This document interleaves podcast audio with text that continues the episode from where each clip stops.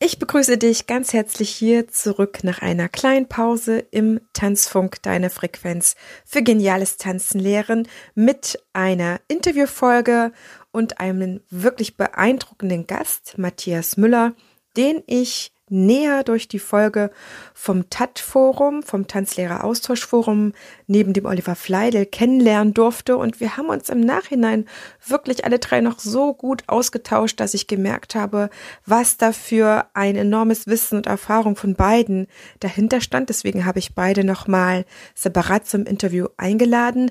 Und die Themen der Allgemeindidaktik und Methodik, Tanz oder Distanzunterrichtens sind wirklich sehr, sehr groß und vielfältig sehr, sehr spannend auch.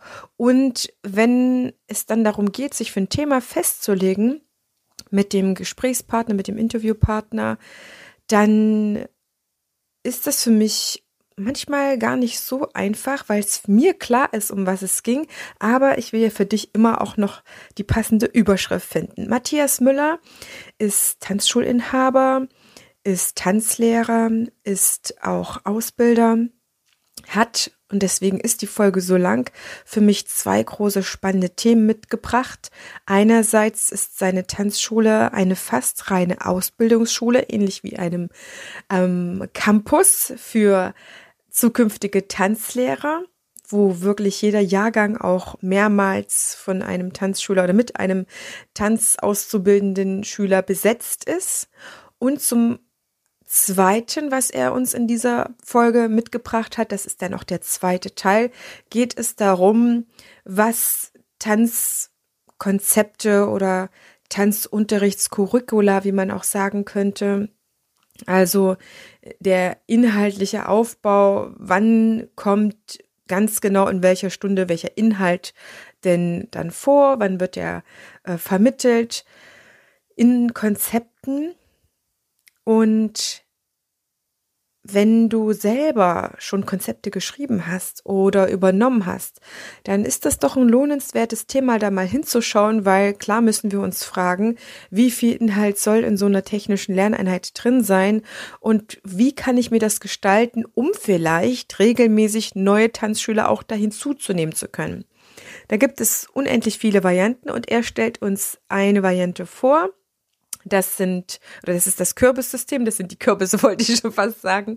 Das ist das Kürbissystem, für mich sehr, sehr spannend, weil ich davon schon ein bisschen gehört hatte, mal näher rein zu horchen und auch zu erfahren, dass das kein in Stein gemeißeltes Konzept ist, sondern sich an Tanzschule und auch die Tanzlehrer, die dann dort vor Ort unterrichten, anpassen kann oder an die Tanzstile. Matthias selber kommt aus dem Gesellschaftstanzbereich. Ich finde dennoch, dass wieder sehr, sehr viele Anregungen und auch Erfahrungswerte dabei sind, die sich für andere Bereiche gut übertragen lassen. Inwieweit es dann auf dich zutrifft, wirst du selber dann auch herausfinden. Und es ist immer spannend, mal zu erfahren, was andere machen, wie andere ausbilden, was auch das selbstverständlich von einem Ausbilder ist, Selbstverständlichkeit. Und dann sich einfach mal so ein Konzept vorstellen lassen, ohne dass wir jetzt groß dafür Werbung machen wollen, weil alle Konzepte haben Vor- und Nachteile, beziehungsweise würde ich immer sagen, passen mehr oder weniger zu denen, die damit unterrichten werden, weil jede Tanzschule ist individuell. Es gibt keine Tanzschule, die wie die andere ist, entweder durch ihre Gegebenheiten vor Ort, durch ihren Standort, durch ihre Größe, aber auch durch die Tanzstile, die sie unterrichten oder die Persönlichkeiten, die als Tanzlehrer dann vor den Tanzschülern stehen und natürlich auch die äh, Durchmischung oder äh, Beschaffenheit oder Struktur der Tanzschülerschaft. Deswegen ist es immer wichtig, Augen und Ohren offen zu haben und zu hören, manchmal auch zu staunen, was alles möglich ist und vielleicht auch, wie man sich selber wieder entlastet, indem man überlegt, okay, nehme ich eine Konzeptvorlage von jemandem anderes und passe sie etwas für mich an oder mache ich komplett mein eigenes. Prinzipiell bin ich kein großer Fan von festen Konzepten, aller Windelflitzer und äh, Nippy Dancers und ähm, Maviba, wie es alles heißt. Äh, das hat aber hauptsächlich damit zu tun, dass ich schon eine erfahrene Tanzlehrerin bin und äh, wenn ich mir das dann anschaue, sage, okay, das unterrichte ich alles schon selber längst. Ich habe die Erfahrung, ich habe die Erfahrungswerte, ich habe auch die Musik, ich habe die Ideen, ich brauche mir das nicht einkaufen, aber alleine aus diesen vertraglichen Sachen, da würde ich dir immer empfehlen, egal in welches Konzept du bindest, lies die gut die Verträge dazu durch. Für mich sind äh, nicht selten wirkliche Knebelverträge dabei. Ich will das jetzt mal ganz laienhaft ausdrücken, aber wenn ich darin lese, dass ich, wenn ich diese Lizenz nicht weiter bezahle, zwei Jahre lang äh, mit den Inhalten nicht arbeiten darf, wobei man ja dann eventuell mir noch vorhalten könnte, dass das, was ich in dem Kurs gelernt habe, mm, nichts damit zu tun hat, was ich vorher kann. Das finde ich ganz schwierig. Das heißt, alles, was ich vorher gelernt habe, wird dann unter dem, was ich dann dort gelernt habe, auch noch so sub, so supplementiert, ähm, also subsumiert, das heißt darunter zusammengefasst und dann kann ich gar nichts mehr von dem, was ich vielleicht vorunterricht, vorher unterrichtet habe, dann auch unterrichten, falls ich die Lizenz nicht zahle. Es klang jetzt ein bisschen kompliziert, ich weiß. Also ich finde es schwierig, dann mh, hm, vielleicht hinterher unterstellt zu bekommen, falls ich die Lizenz nicht weiter bezahle, dass all das, was ich jetzt in, zu diesem Thema, Kiddies oder so, ne, ähm, unterrichte, dann alles von dort gelernt wurde, von diesem einen speziellen Konzept. Und das ist sicherlich dann das Franchise-Unternehmen oder der Gedanke, der dann dazu einigen wenigen verhilft, sehr viel Geld zu verdienen. Es ist aber immer die Frage, was steht in so einem Vertrag? Und ich habe ähm, auch schon von unfassbaren hohen Konventionsstraßen, äh, Strafen, Straßen, Strafen gelesen, also dass man dann 20.000 Euro zahlt, wenn man dann irgendwo innerhalb von fünf Jahren dagegen verstößt oder es gibt irgendwelche ähm, Unterrichtshoheiten, wo dann derjenige in dem Postleitzahlbereich das dort unterrichten kann oder der an dem Standort nur das. Und wenn die alle die Standorte aufgeteilt sind, dass man das dann gar nicht mehr machen kann oder na was ist denn, wenn ich dann umziehe? Und ähm, meinen Standort vielleicht woanders aufmache und ich habe diese Lizenz und auf einmal ist dann gesagt, okay, in diesem Bereich tut mir leid, da gibt's jetzt schon diesen Lizenzvertrag, dann bezahle ich vielleicht die Lizenz weiter, kann das aber gar nicht ausüben. Also ich halte einfach überhaupt nichts davon, sich dann so festzunageln und so schwerwiegend zu binden über Jahre hinweg. Ich bin eine Freundin davon, dass man gerade in solchen Bereichen sich dann einfach selber Kompetenz aneignet und sich nicht in so eine Abhängigkeit begibt. Es gibt aber weit gefasstere Konzepte und so habe ich Matthias Kürbissystem auch verstanden, ähm, wo man dann einfach für sich auch natürlich genau in Verträgen auch prüfen sollte, prüfen darf, was davon ist jetzt wirklich gewinnbringend und was kann ich nicht selber leisten.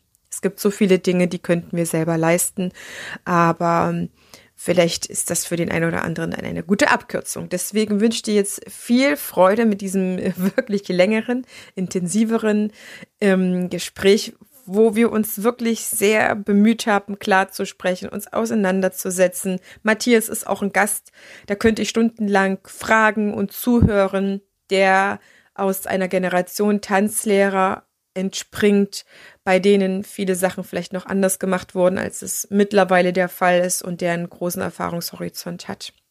Natürlich haben wir alle immer nur den Ausschnitt unserer eigenen Erfahrungsfenster, sage ich mal. Deswegen ist es einfach so schön, wenn man dann zusammenkommt. Ich wünsche dir also jetzt viel Freude nach diesem langen Vorspiel und nochmal den Details zu Konzepten, dass es jetzt losgeht mit Matthias Müller und ja, der Tanzschule als Ausbildungszentrum und den Systemen mit Kürbissen.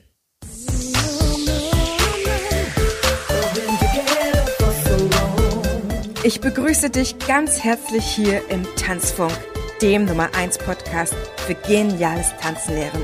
Für alle neugierigen, ambitionierten und selbstsorgenden Tanzlehrenden. Prall befüllt mit unabhängigem Wissen, ohne dass du selber danach suchen musst. Lass uns direkt starten. Deine Tanzbotschafterin.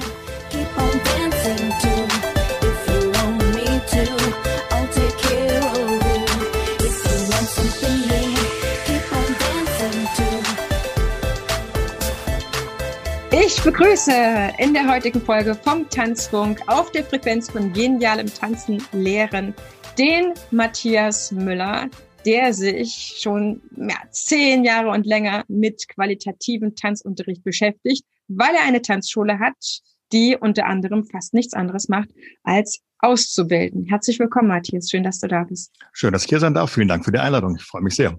Matthias, wir haben dich schon in der letzten Folge übrigens, äh, die ich im Interview hatte, des Einfach Tanzen Podcasts geführt habe, durch die TAT-Folge kennengelernt. Also all diejenigen, die ein bisschen mehr über dich wissen wollen, wie du als junger Mann auch ins Tanzen gekommen bist oder Junge, die dürfen da jetzt nochmal gerne reinhören. Das ist die Folge 195. Und heute wollen wir uns über die Qualität von Tanzunterricht natürlich, weil das ja jetzt unser unser äh, Leidenschaftsthema ist, hier besprechen. Und es ist ganz ganz äh, spannend für mich, jemanden da zu haben, der so unfassbar viel Erfahrung mit Auszubildenden hat. Erzähl mir trotzdem ganz, ganz kurz, damit wir alle anteasern können. Was ist vielleicht in ganz wenigen Sätzen, was ist das, was für dich äh, Qualität im Tanzunterrichten ausmacht? Und dann wollen wir ein bisschen drauf eingehen. Das ist eine ganz einfache Frage mit einer ganz komplizierten Antwort. Und die Kurzfassung der komplizierten Antwort ist, kommt drauf an. Mhm. Ähm, weil zum Beispiel ein Leistungstraining einer Formation vor der Meisterschaft hoffentlich ganz andere Qualitäten braucht im Unterricht, als wenn ich erwachsene Menschen habe, die zum ersten Mal sich dem Thema Gesellschaftstanz nähern wollen oder dreijährige Kinder, äh, die äh, einen Stopptanz lernen. Also ich glaube, Qualität ist immer im Zusammenhang zu sehen, wofür sie gerade gebraucht wird. Also abhängig von der Zielgruppe und von der Leistungsgruppe. Genau. Also haben wir ja trotzdem schon mal zwei Kriterien, an denen man das gut äh, messen kann und die Stellschräubchen machen kann. Wie bist du zur eigenen Tanzschule gekommen, nachdem du Tanzlehrer geworden bist? Ist das dann schon dein Traum gewesen, eine eigene Tanzschule zu führen oder bist du da irgendwie so zufällig dazu gekommen? An sich war ich mit Mitte 20 soweit auch aus, mal was anderes auszuprobieren. Also ich hatte mich tatsächlich äh, an der Universität eingeschrieben für Psychologie mhm. und habe da auch tatsächlich zwei Semester gemacht. Und dann ist aber die, sagen wir mal, nebenberufliche Tanzschule, die ich gemacht habe, um das Studium schön hinzukriegen, äh, versehentlich sehr groß geworden. Und wenn man plötzlich eine eigene Tanzschule dann hat, plötzlich auch eigene Räume hat, dann ähm, werden die Zeitkontingente ein bisschen verschoben und dann ist es leider nicht mehr dazu gekommen, dass ich beides gleichzeitig machen konnte. Und insofern bin ich nur äh, angefangen mit dem Studium. Aber wenn das nicht so gekommen wäre, könnte ich mir auch vorstellen können, heute was völlig anderes zu machen. Du hast nebenberuflich eine Tanzschule aufgemacht. So ist es. Wie ist Eigentlich, es gekommen? Es ist dazu gekommen, weil ich vorher in einer Tanzschule tätig war und wir uns nach äh, zweieinhalb, drei Jahren ähm, einvernehmlich getrennt haben und ich zu dem Zeitpunkt das Gefühl hatte, ich möchte gerne ins Studium reingehen und dann habe ich eben zwei, drei kleine Gruppen gehabt und dachte, das ist super. Ähm, ein kleiner nebengemieteter Raum, zwei, drei Tanzkreise und da dachte ich, komm, kannst du ein schönes Studium mitmachen, brauchst du nicht Kellnern gehen. So. Und dann äh, ist per Zufall mir eine Kindertanzlehrerin entgegengelaufen, die gesagt hat, hey, ich habe gehört, du machst dich selbstständig, kann ich mitkommen? Und dann hatte ich ein Riesentürschild DIN A4 einlaminiert und dann kam plötzlich jemand rein, der sagt, du, ich habe gerade in Polen Diplom-Bühnentanz-Internatgeschichte gemacht, kann ich ähm, äh, bei dir Unterricht geben für Hip-Hop und für Ballett. Und also so ist manchmal ist eine Dynamik da reingekommen, die war so nicht planbar. Cool. Und äh, ganz verrückt war, dass dieses Nebenzimmer, in Anführungsstrichen, das war ein Veranstaltungsraum mit tollem Eiche-Parkettboden. Und äh, irgendwann hat, ist der Hauptmieter auf die lustige Idee gekommen, mir zu untersagen, das zu mieten. Und dann hatte ich aber mittlerweile plötzlich anderthalb Jahre Tanzschule. Und dann musste ich plötzlich eigene Räume suchen. Und dann haben wir halt auch eigene Räume gesucht und gefunden und ausgebaut.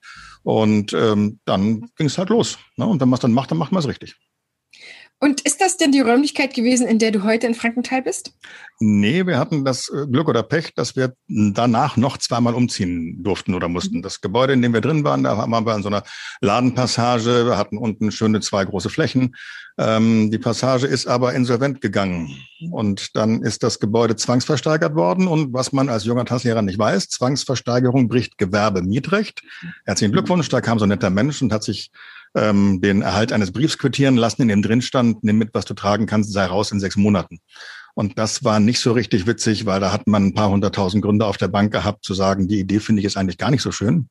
Und dann haben wir in der Kürze der Zeit auch nicht so richtig nach total tollen neuen Räumen suchen können und haben etwas gefunden, Mit lustig geformten Tanzflächen sage ich immer, 20 ähm, Meter Länge ist ja okay, aber 4,80 Meter Breite ist halt ein bisschen was schmal.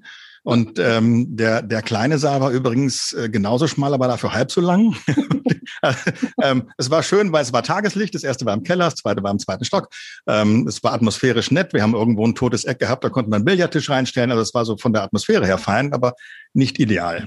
Mhm. Und ähm, das hätte ein Provisorium sein sollen für zwei Jahre. Und wie das manchmal so ist, es hielt sieben. Und dann sind wir 2007 äh, hierher gezogen in die Räumlichkeiten, in denen wir jetzt sind. Und die sind wunderbar, weil wir durch mobile Trennwände zwischen zwei und fünf Unterrichtsflächen erstellen können. Und das ist super flexibel und das ähm, wird der letzte Umzug gewesen sein, äh, den ich als Tanzschule mache. Es hört sich so an, als ob ihr da auch angekommen seid.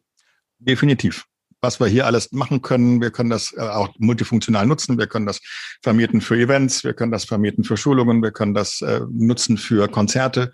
Äh, alles schon passiert, Comedy schon da gewesen, aber letztendlich sind das immer nur Nebengeräusche. Das Hauptgeschäft ist und bleibt letztendlich der Tanzschule. Und in dem Bereich haben wir, ich sage mal Augenzwinkern, wir haben alles außer Bauchtanz und Stepptanz. Mhm. So ist das ein bisschen äh, gemeint und insofern versuchen wir ein, ein, ein Hauch von Vollsortimenter zu sein und haben ein, ein breites Angebot von Kindern, Jugendlichen, Erwachsenen, äh, Hip-Hop, äh, äh, Breakdance, alles, was man so braucht. Sehr gut. Jetzt nimm uns mal mit. Ich habe dich ja schon so angekündigt, dass du jemand bist, der, wie du es mir auch schon in unserem Vorgespräch erzählt hast, ja größtenteils ausbildet, nicht für sich selber, sondern eher wie so eine halbe Uni ist und sagt, es gibt so viele, es gibt so viele Menschen, die gerne Tanzlehrer wollen, aber zu wenig Stellen vielleicht auch oder zu wenige ambitionierte Menschen. Das heißt, du hast für dich eine Leidenschaft darin entdeckt, auch nicht nur Tanzschule zu führen, sondern auch Menschen ins Unterrichten zu bringen. Wie, wie kam es dazu? Das hat sich auch, also wie vieles in meinem Leben, eher zufällig ergeben. Wir haben, ähm, es gibt eine liebe Kollegin, die Solveig Geisinger, die hatte eine eigene Tanzschule in Bingen. Und aus ganz verschiedenen Gründen hat sie irgendwann entschieden, nicht mehr eine eigene Tanzschule haben zu wollen.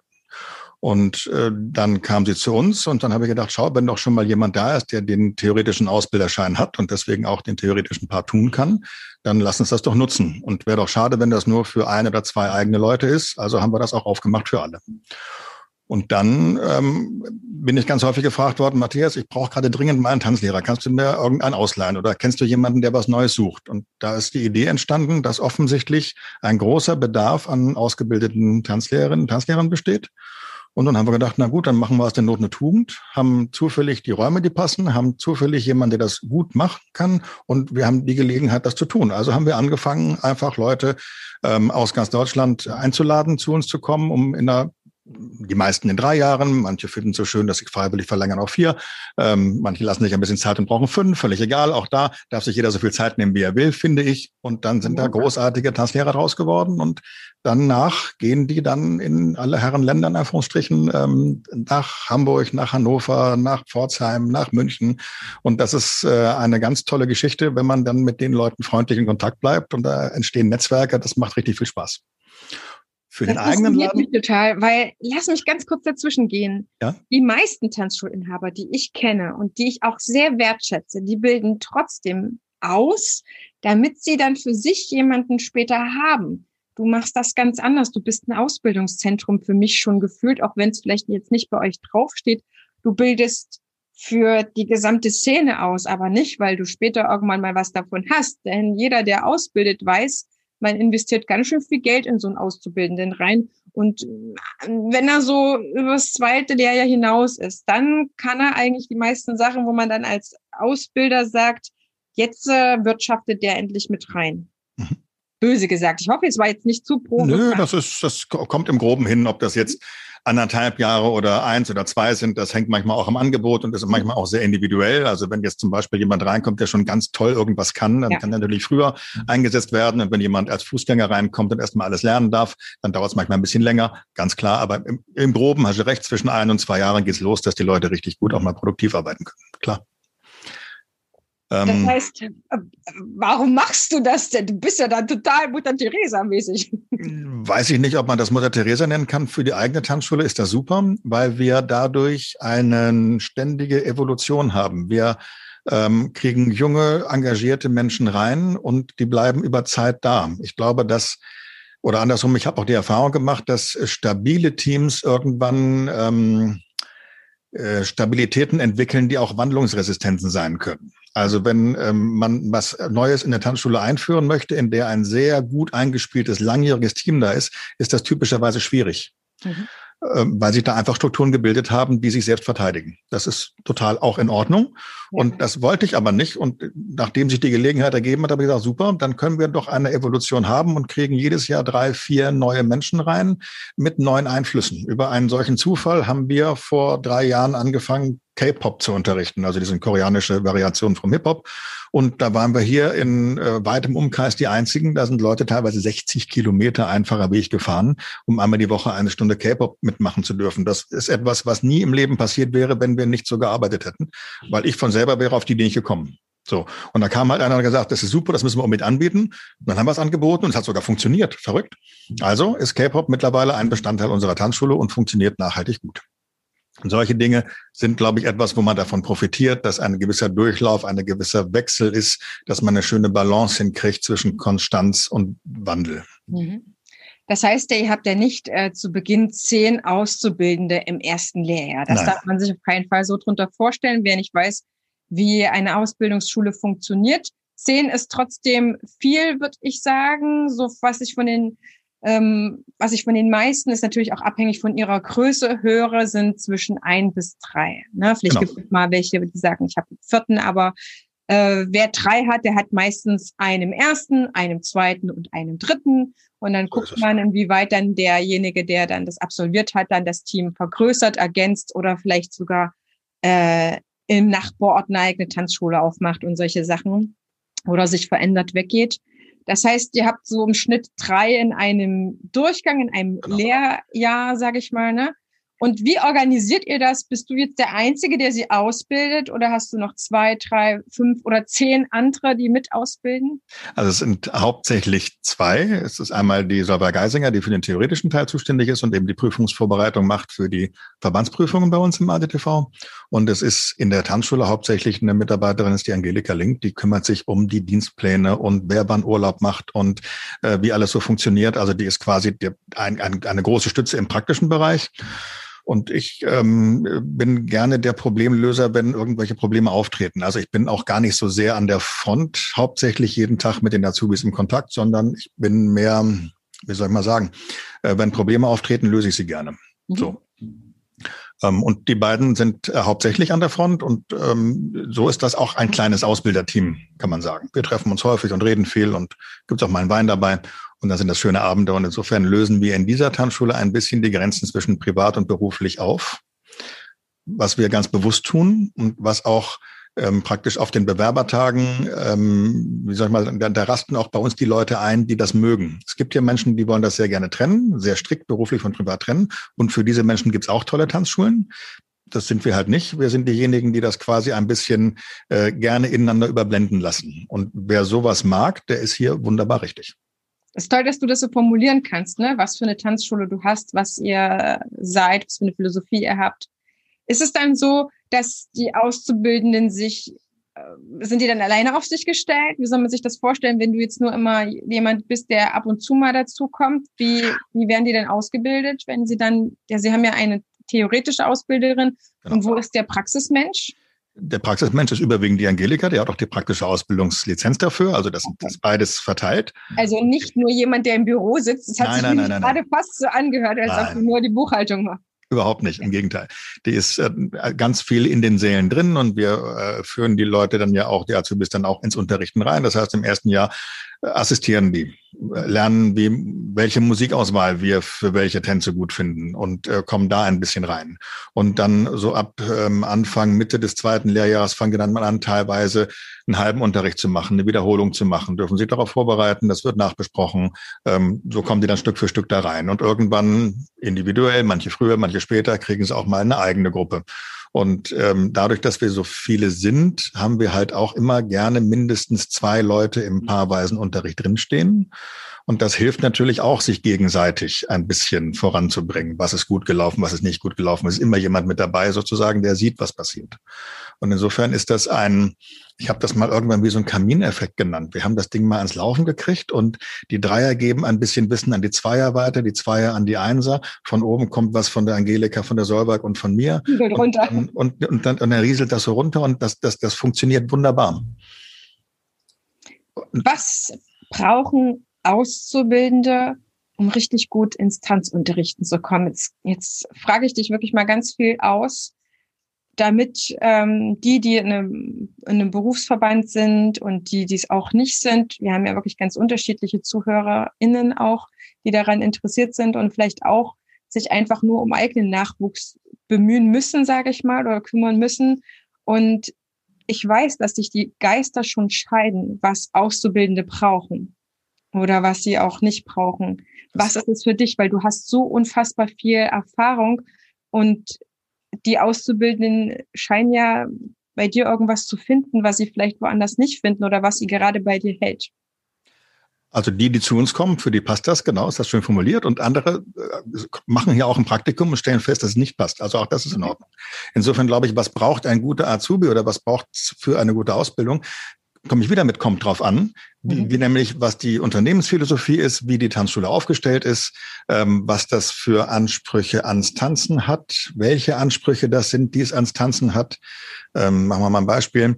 Wir sind zum Beispiel eine Tanzschule. Ich, ich ähm, habe selber früher mal Wettbewerbe getanzt, aber eigentlich versuche ich Wettbewerbsgruppen zu vermeiden weil ich auch mitgekriegt habe, dass dann häufig die anderen nur die besseren Kostüme hatten oder der Wertungsrichter eigentlich leiden konnte oder weil der Bus halt die falsche Farbe gehabt hat oder weil die Musik zu leise war. Also die Gründe für traurige Erlebnisse im, im, im Wettbewerbsbereich sind ja immer mannigfaltig und liegen immer in den anderen und auf gar keinen Fall in uns selber. Ich hoffe, man hört Ironie durch. ich glaube nämlich nicht, dass das so ist. Und ich glaube einfach, dass ähm, ganz viele so aufgeladen auf diese Events gehen, dass mit Second Place is the First Loser auch nicht alle glücklich nach Hause kommen. Mhm. Ich glaube, dass man den olympischen Gedanken gar nicht so sehr kommunizieren kann, dass das nicht doch sich schlecht anfühlt, wenn man in der ersten Runde rausgeflogen ist. Und das kommt mir vor wie eine Kontradiktion zu dem, was Tanzen sein könnte, nämlich etwas Schönes in etwas ähm, Leistungsfreies es muss nicht Leistung sein. Es kann ein, ein, ein Urlaub vom Alltag sein. Wir sind in einer hochleistungszentrierten Gesellschaft tätig. Auch die Pädagogik ist eigentlich immer auf Leistung getrimmt. Wer in einem Intensivkurs in fünf Wochen was hinkriegt, was sonst 18 Wochen dauert, gilt gemeinhin als ein guter Pädagoge und hat das bessere Konzept als wenn schneller besser wäre. Mhm. Und gerade beim Tanzen, das weißt du genauso gut wie ich, wann sind wir fertig mit Tanzen? Nie. Also warum sich beeilen? Ich glaube, dass der Weg das Ziel ist, dass Leute anfangen zu tanzen und sich natürlich weiterentwickeln dürfen in ihrer Geschwindigkeit, mit ihren Zielen und nicht bis Weihnachten müssen wir fertig sein. Und insofern komme ich auf die Frage zurück, was braucht ein Azubi, der bei uns reinpasst? Der braucht die Liebe zu den Menschen. Der braucht einen Blick dafür, was wem gerade gut tut. Und ja, der darf natürlich auch gerne gut tanzen können, aber das Tanzen können, können wir ihm zeigen, das können wir ausbilden. Die Liebe zu den Leuten liegt, glaube ich, ein bisschen sehr stark auch in der Persönlichkeit. Und wenn jemand so ein ganz leistungsaffiner Mensch ist, dann wird er wahrscheinlich bei uns nicht so gut reinpassen, weil wir nicht dagegen sind, dass Leute besser werden, aber wir packen das nicht in die Prio Nummer eins. Also eine von meinen Grundsätzen war, ich wollte in diesem Unternehmen oder ich will in diesem Unternehmen nie wieder jemanden wegen Überforderung verlieren. Und ich nehme in Kauf und mir ist bewusst, dass das passiert, dass es vielleicht auch Menschen gibt, die nach einer gewissen Zeit feststellen, wow, woanders kriege ich aber mehr Triez. Und das ist okay. Weil ich glaube, dass diejenigen, die das suchen, die dürfen das finden, können wir aber in dem oder wollen wir in dem Fall nicht leisten, sondern wir wollen leisten, dass alle die Freude am Tanzen haben dürfen und behalten dürfen. Und ich finde, es ist unsere verdammte Pflicht und Schuldigkeit, auch den nicht so begabten Bewegungsmenschen, auch den Normalos in dieser Welt, die ich liebevoll Fußgänger nenne, dieses schöne Gefühl zu geben, wie das ist, wenn man sich auf Musik bewegt. Und wenn man das in einer Gruppe tut oder mit einem Partner, mit einer Partnerin, dass das wunderschön sein darf. Und ob das nachher die richtige Fußarbeit ist oder ob eine Bratwurst platzt, interessiert doch letztendlich diese beiden Menschen nicht. Und das ist, glaube ich, etwas, was man haben muss, nämlich die Liebe zu den Leuten. Und den Rest kann die Ausbildung lernen. Würdest du denn sagen, dass die Technik und so weiter oder die technische Lerneinheit schon wichtig ist? Also, dass man schon ja was reinpacken muss in so einen Kurs als Gegenstand, als Anlass, in eine Tanzstunde überhaupt zu machen. Aber das emotionale Erlebnis ebenso wichtig ist? Also nicht wichtiger, aber vielleicht ebenso wichtig. Ja, ich glaube, das sind zwei Dinge, die man in gewisser Balance beide braucht. Also wenn ich jetzt äh, jemanden hätte, der nur ein toller Entertainer ist und nur, sagen wir mal, ein liebevoller Gastgeber ist, aber von Tanzen keine Ahnung hätte, dann würden die Menschen schon sagen, wow, es ist total nett hier, aber ich komme nicht voran. Also insofern glaube ich, ist äh, natürlich eine, eine, eine Ausbildung und ein fundiertes Wissen, äh, sage ich mal, eine notwendige Voraussetzung, damit man Leuten helfen kann. Ähm, ich glaube, dass das aber nur auffällt, wenn es fehlt. Das fällt nicht auf, wenn es da ist. Die Hinwendung zu den Leuten fällt auf, wenn sie da ist. Okay, spannend. Also ist das eine für mich quasi wie so eine Basis, eine Notwendigkeit. Ich muss Ahnung vom Tanzen haben, sonst kann ich es schlecht unterrichten. Aber das, was die Leute abholt, weil das ist ja quasi, das wird ja vorausgesetzt. Also ich gehe in eine Fahrschule, um fahren zu lernen. Ich gehe in eine Malschule, um malen zu lernen. Wenn ich da stricken lernen würde, wäre ich ja falsch. Also ist doch ganz klar, dass wenn ich in eine Tanzschule gehe, selbstverständlich davon ausgegangen wird, dass man tanzen lernt. Also ist das eine notwendige Voraussetzung, die nur dann auffällt, wenn sie fehlt und man eben nicht tanzen lernt. So, ja. das, was aber auffällt, ist, dass man freundlich begrüßt wird, dass man sich um einen kümmert, dass jeder Kunde jeden Abend mindestens einmal in direkten Kontakt mit uns gekommen ist und dass wir auch mal sagen können, wow, du hast eine schöne neue Brille oder deine Haare sehen heute toll aus oder du hast, wow, neue Schuhe, wo hast denn die eigentlich her? Und ich glaube, dass das diese ähm, Überraschungsqualität Geschichten obendrauf sind, die dann einen schönen Erlebnis haben. Es sind Menschen, die zu uns in ihrer Freizeit kommen. Es ist für die nicht ein, eine, eine Notwendigkeit, innerhalb von drei Stunden irgendetwas lernen zu können. Die haben ihren Job schon getan. Die kommen entweder gestresst aus der Schule, wenn es Kinder und Jugendliche sind, oder sie kommen vielleicht auch aus einem anstrengenden Arbeitsalltag und möchten jetzt Freude am Tanzen haben dürfen.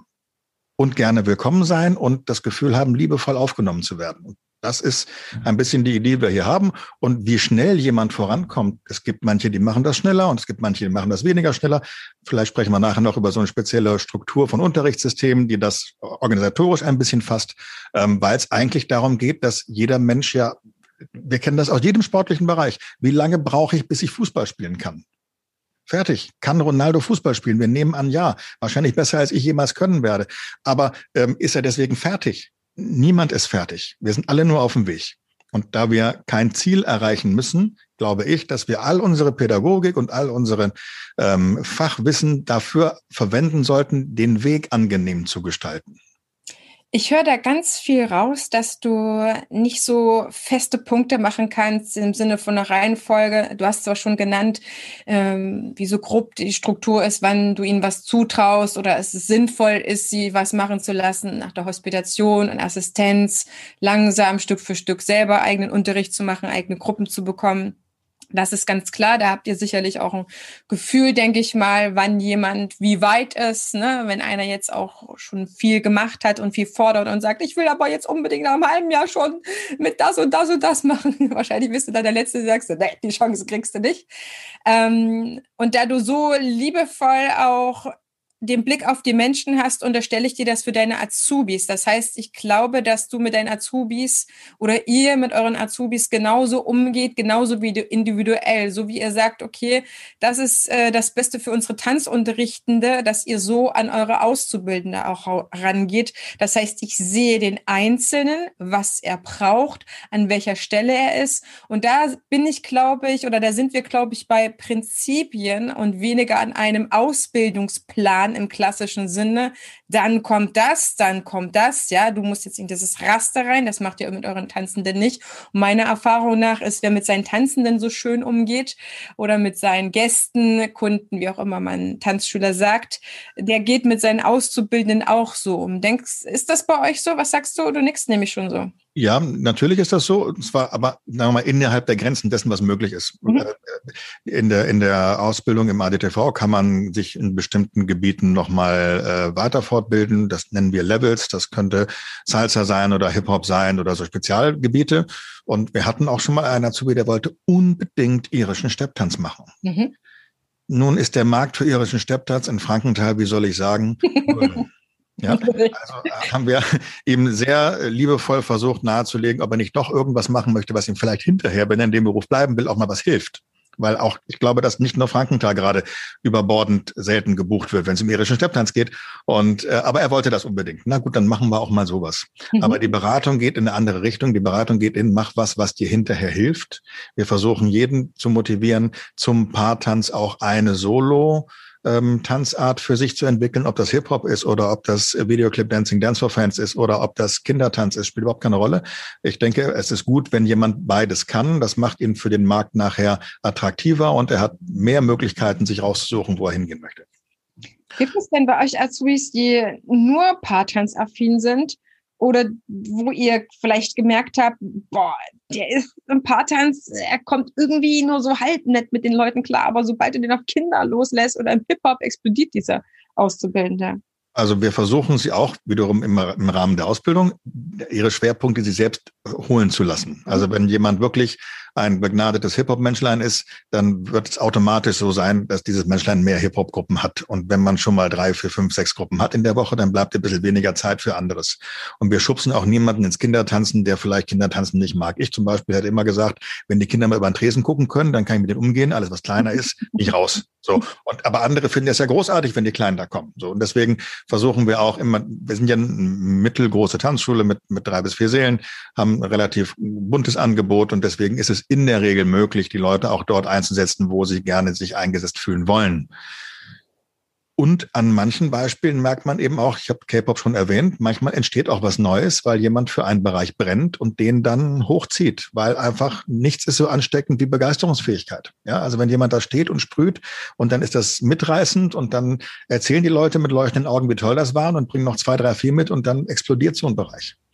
Ja, auch wenn es den vielleicht davor noch gar nicht gegeben hat. Und so passiert es manchmal auch umgekehrt, wenn so jemand außergewöhnlich Gutes geht und jemand anderes muss sowas übernehmen und ist vielleicht noch nicht ganz so in dem Bereich zu Hause, dann geht so ein Bereich auch mal wieder ein bisschen zurück. Und so ist diese Tanzschule wie ein, wie ein lebendiger Organismus. Hier entsteht was, da geht was weg. Und die Basis für all diese Geschichten bleibt das große Gesellschaftstanz, Paartanzangebot. Das ist das, was quasi unten drunter ist und auch konstant ist. Und da sind wir auch alle sehr froh und dankbar drum, dass der langsame Weißer eben nicht einem Trend unterworfen ist, sondern vermutlich seit einigen hundert Jahren nahezu unverändert ist und das vermutlich die nächsten 30, 40 Jahre auch noch bleiben wird.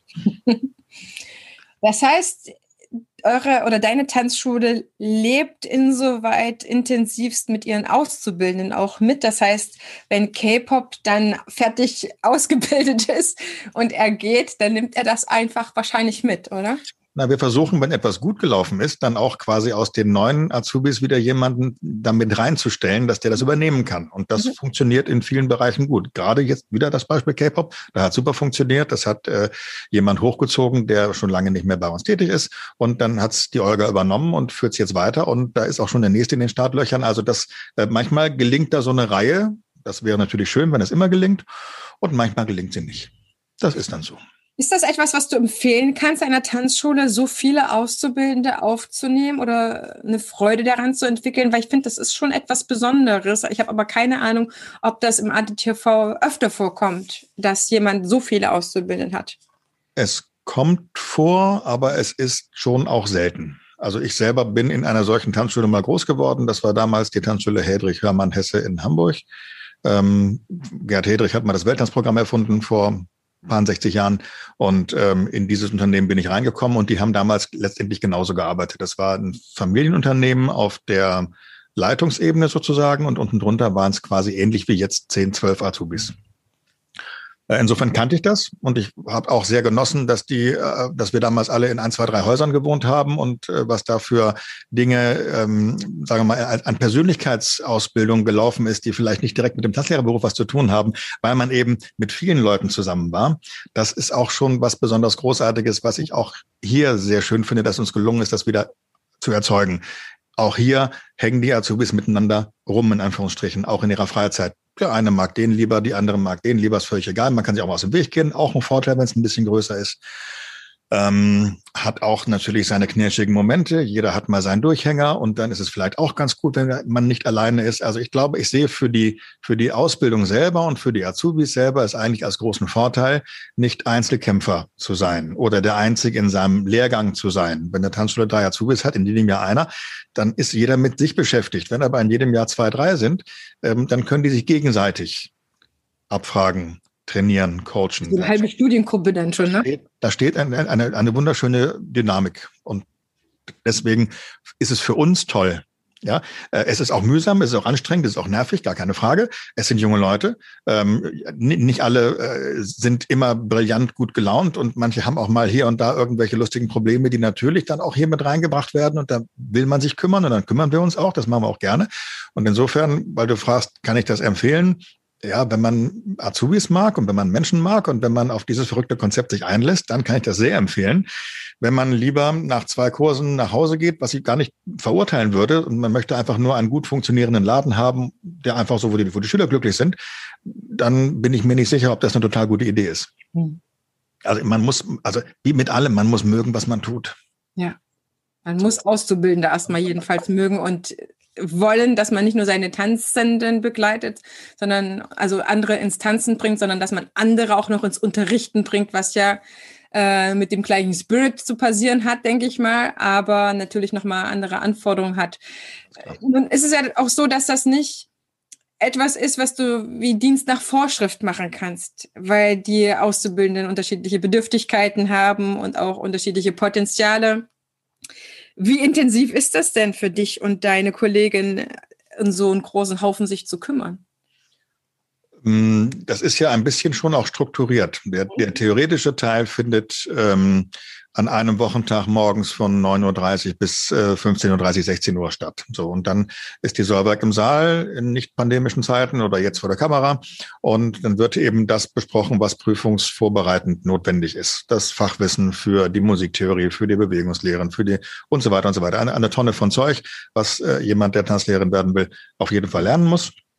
Und das ist da relativ klar strukturiert. Dann gibt's bei uns jeden Montag einen, ähm, einen Einstieg, der heißt, erstmal wird morgens äh, durchgetanzt, weil Azubis dürfen auch tanzen zu ihren Prüfungen, habe ich gehört. Und es wäre schön, sie würden es können. Und zwischen kennen und können liegt üben. Und wer nicht übt, kommt nicht voran. Also haben wir eine Übungswiese in Anführungsstrichen definiert und organisiert und gesagt, montags um zehn nicht die bevorzugte Komfortzeit für Tanzlehrer, auch in Ordnung. Trotzdem, da geht's dann mal los und dann werden alle, die, die in der Ausbildung sind, äh, tanzen einmal ihre Tänze durch. Und danach machen wir Teambesprechungen für das, was in der Woche anliegt.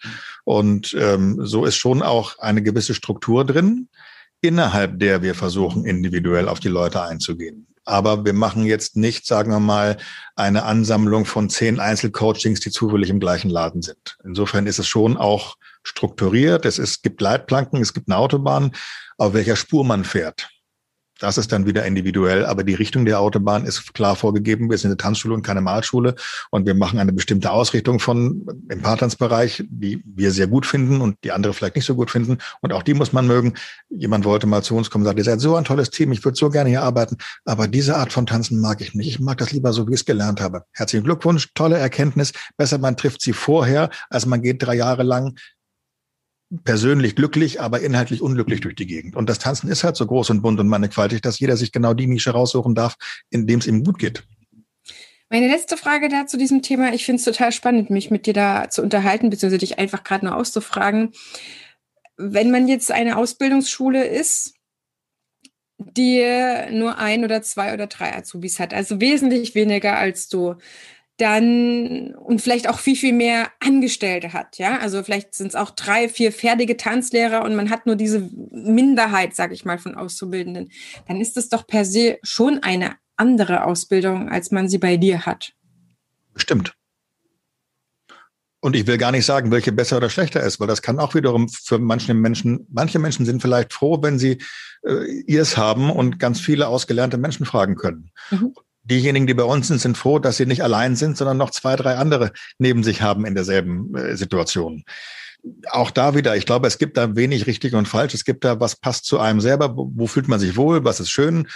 Und wenn es nicht passt, Gott sei Dank gibt es Alternativen auch. Ja, wir sind ja nicht die Normen. Und das ist klar. Also sobald man als Azubi bereit ist, in Deutschland ein bisschen weiter rumzuschauen und nicht nur möchte, dass man am Ort vielleicht seine Ausbildung macht, kann man sich's aussuchen, wenn man nicht dazu ähm, die Möglichkeiten hat, sage ich mal so. Oder ne, man weiß ja, so dieser Azubi, wenn er erstmal von der Schule fertig ist, er hat ja erstmal, falls er im Tanzkurs auf diese klassische Weise auf die Tanzschule gekommen ist, erstmal nur die Glitzerwelt kennengelernt. Ja. Und dann tritt er in die Ausbildung ein und merkt erstmal, wow, hier im Backstage-Bereich, da ist aber eine ganze Menge zu tun auch. Und diese Glitzerwelt äh, verabschiedet sich so ein bisschen nach und nach, beziehungsweise man stellt sie nur noch teilweise für andere einfach her dann mhm. verändert sich das Leben natürlich nochmal sehr und auch das Privatleben verändert sich. Das heißt, da ist, äh, sollte man frühmöglichst wissen, dass der private Bereich, was man so am Nachmittag und Arbeiten, Abend gemacht hat, dass das sich eigentlich verabschiedet, größtenteils. Und unter Umständen auch sein kann, dass man zu einem Abschlussball äh, da zu sein hat, wo der Oma vielleicht 80 wird. Ne? Also solche Sachen entstehen da ja halt einfach. Da musst du schon Eltern haben, die auch ein bisschen Verständnis entgegenbringen und sagen, nee, Junge, das ist richtig, mach jetzt deinen Job.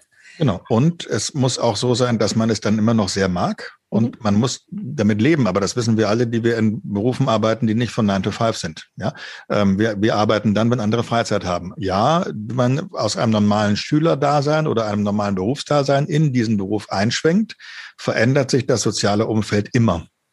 Ähm, ich sage immer Augenzwinkern, das bleiben die drei echten Freunde übrig. Und die anderen waren Bekannte, die traurig sind, dass du nicht mehr so viel Zeit für sie hast, wenn sie Zeit haben. Aber die drei oder vier echten, die bleiben übrig und begleiten dich. Das ist wunderbar.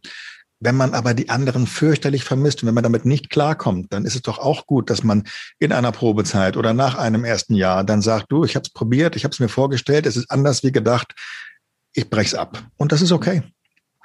Kein, ich glaube, niemand weiß, und glaube in egal welchem Beruf vorher, was ihn hinterher erwartet. Man hat ein Gefühl dafür, ich mache was mit Tanzen oder ich mache was mit Autos oder ich gehe in die Schule oder so ein Kram, aber ich bin mir ziemlich sicher, dass noch nicht mal Lehrer vorher wissen, was auf sie zukommt, obwohl sie es ja 13 Jahre lang als Schüler erlebt haben. Also da ist ja noch der, der Switch anders und Dennoch ist das so. Und das war uns nicht anders. Die Tanzschüler erleben uns im Kurs und glauben, wow, so ist der Beruf. Und dann kommen eben diese, ich glaube, es gibt nur vier große Evolutionsstufen im Tanzlehrerleben vom Schüler hinter dem Tresen, also mitarbeiten und feststellen, dass die Getränke auch aufgefüllt werden müssen.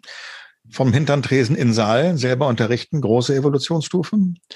Dann gibt's noch die vom im Saal ins Büro für manche, die feststellen, dass ein bisschen organisieren auch was Schönes sein könnte. Und dann gibt's noch vom Büro in den Ruhestand. Und äh, das war's. Das sind die großen Stufen. Dafür ist die Branche zu klein. Wir sind nicht Abteilungsvizemeister äh, äh, Meister und nach äh, fünf Jahren gibt's eine Beförderung zum Oberabteilungsguru, äh, äh, sondern es sind diese vier strukturellen Punkte. Ja, in größeren Unternehmen kann man sich eine Nische bauen, aber grosso modo ist es das. So. Mhm. Und wer diesen Sprung vom Schülerdasein hinter den Tresen oder vom hinteren Tresen in den Saal nicht verarbeitet oder dann feststellt, dass also der Krieg doch nicht seine Vorstellung gesprochen hat, ja wunderbar, dann war es ein toller Versuch und man trennt sich in Freundlichkeit. Und auch das ist, was ich an diesem System, so wie wir das fahren, gerade sehr mag. Ähm, wenn da ein oder zwei nicht mehr können oder nicht mehr wollen, ist das okay, weil wir haben so viele Menschen hier, dass das äh, keine Mehrbelastung für andere wird. Ja, und insofern hat auch jeder die Freiheit zu gehen und das gibt ihm die Freiheit zu bleiben, weil niemand das Gefühl hat, ich muss unbedingt gebraucht werden oder wenn ich jetzt gehe, dann bricht irgendwas zusammen. Nee, hier bricht gar nichts zusammen. Wir haben Gott sei Dank so viele Menschen hier, dass zwei krank sein können, zwei auf einer Weiterbildung sind und zwei bei euch organisiert sind und trotzdem findet hier alles ganz normal statt. Insofern ist dieses Unternehmen wahrscheinlich eher ausfallsicherheits- und erlebnisoptimiert und nicht so sehr wirtschaftlich ergebnisoptimiert. Und das ist okay.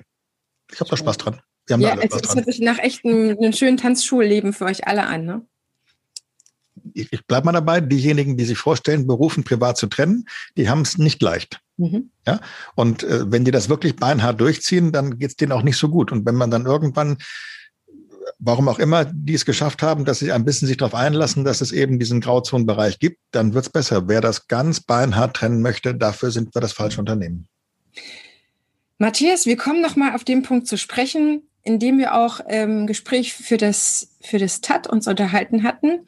Und was ich auf jeden Fall dich jetzt ein bisschen ausfragen möchte, ist das System, was du fährst an deiner Tanzschule. Du hast es nicht erfunden, du trägst es mit, du hast es auch mit verfeinert. Ich äh, meine das Kürbissystem, was mhm. äh, wirklich auch mehrere Tanzschulen, die ich kennengelernt habe, auch zu vollster Zufriedenheit und Überzeugung fahren. Es sind aber auch nicht äh, äh, nicht wenige Tanzschulen, die sagen, Gottes Willen, kann ich mir gar nicht vorstellen. No. Deswegen für alle, die es gar nicht kennen oder vielleicht auch nie wirklich die Gelegenheit hatten, so wie ich zum Beispiel, etwas mehr darüber zu erfahren, weil, soweit ich das weiß, erfahr, erfährt man nur als ADDV-Tanzlehrer davon, beziehungsweise kann sich das einkaufen oder einholen. Ich weiß jetzt nicht, wie weit man es äh, fahren darf. Da wirst du aber jetzt natürlich mir noch ein bisschen was erzählen. Wenn ich jetzt eine freie Tanzschule bin und sage, Mensch, Matthias, ich hätte jetzt Lust aufs Kürbissystem, kann ich das bitte benutzen? Ähm, was ist das Kürbissystem? Warum heißt es so? Oder heißt es Kirbissystem? das heißt du wie die Frucht, ne? Wie die Frucht, also, große Aschenputte im Kürbis. Genau, genau. Es, es heißt ein bisschen wie dieser große orangene äh, Apparillo, den wir gerne mal schnitzen bei Halloween. Ähm, es ist ähm, äh, mit entstanden äh, in Zusammenarbeit mit einer kleinen Unternehmensberatung für Tanzschulen und die haben diesen Namen gefunden aus zweierlei Gründen. Erstens, weil sie sagen, es gibt keine zwei gleichen Kürbisse. Und das ist das Bild, was äh, Jörg und Gabi Kampe immer mal so gesagt haben. Jeder Kürbis muss individuell sein. Auch kein Kürbis sieht aus wie der andere. Das ist Punkt Nummer eins. Ähm, Punkt Nummer zwei, es ist sogar ein Akronym, es hat sogar eine Bedeutung. Es, hat, es heißt nämlich ähm, Kundeneinstiegs- und rotierendes Bindungssystem. Mhm. So. Das heißt, es soll ermöglichen, dass nahezu jederzeit in Gruppen dazu eingestiegen werden kann und dass äh, die Gäste selber entscheiden, wann sie sich berufen fühlen, in die äh, nachfolgende Kursstufe zu wechseln. Wenn ich in einer normalen Kursart denke, dann mache ich einen Grundkurs über zehn Abende und wenn ich das Gefühl habe, es hat noch nicht richtig gepasst, dann mache ich den Kurs vielleicht nochmal und je nachdem, ähm, wie die Tanzschule drauf ist, muss ich den ganz halb oder gar nicht bezahlen, spielt gar keine Rolle, kurz und gut. Ich habe aber immer das Gefühl, ich wiederhole etwas mhm. oder ich bin sitzen geblieben oder ich bin nicht mitgekommen. Das greift wieder das, was ich vorhin gesagt habe. Ich will niemanden wegen Überforderung verlieren. Deswegen ist das Schöne an äh, den, den, den so organisierten Kursen, dass irgendwann die erste Stunde, die du erlebt hast, mal wieder bei dir vorbeikommt. Das läuft wie die Theorie in der Fahrschule. Da muss man irgendwie 19 Mal hingehen. Ob man das von dem ersten bis zum 19. Mal macht oder von dem fünften bis einmal rum zum vierten, es spielt keine Rolle. Einmal rum ist einmal rum. Und so ähnlich ist das im Kürbis auch. Und äh, das Spannende ist, dass Leute selber entscheiden können, wie viele Runden drehen sie denn in einem solchen Ring, ehe sie selber paarweise im Paar entscheiden oder im Einzelfall im Einzelfall entscheiden, wann sie in die nächste Stufe hinein wollen. Das heißt, es ist eine Schleife, die einfach läuft. Ihr habt ein Kurssystem. Ich kann mir, also ist es wirklich in jeder Stunde so oder fasst ihr eher zwei Stunden zusammen? Weil ich kann mir vorstellen, wenn ein Tanz eingeführt ist und man kommt in dieser Wiederholungsstunde dazu, dass dann vielleicht doch ein bisschen schwierig ist? Also wir haben äh, jetzt in dieser Tanzschule die Möglichkeit, dass wir sieben parallel laufende Termine haben. Jeden Wochentag findet äh, alle Kurse statt. Das mhm. heißt, man ist terminlich großartig flexibel. Von den Inhalten ist es so, dass wir das nicht in einer absolut Idealform machen, dass man jede Woche einsteigen kann. Solche Kürbisse gibt's auch. Mhm. Wir haben uns für eine andere Form entschieden, die auch gebräuchlich ist, dass man quasi sagt, alle vier Wochen ist ein Einstieg. Mhm. Und so sind das dann vierwöchige Blöcke bei uns. Und in einem Einsteigerbereich sind das zum Beispiel drei Blöcke, bevor es sich wiederholt. In einem nächsten Bereich sind das dann gerne mal sechs. Und das kann man steuern. Wie viele Blöcke macht man? bei der Gestaltung des Kursprogramms muss man halt darauf achten, dass die Dinge innerhalb einer Kursstufe nicht äh, folgekonsequent aufeinander aufbauen. Abgeschlossen das ist relativ, ne? Das ja. ist, das müssen in sich abgeschlossene Teile sein. Das gefällt uns übrigens inhaltlich gut, weil wir tanzen gerne so wie Lego-Bausteine machen wollen und nicht wie Playmobil. Mhm. Also nicht fertige Figuren, Reihenfolgen, schon gar keine fixe Reihenfolge, sondern ähm, er führt, sie macht mit.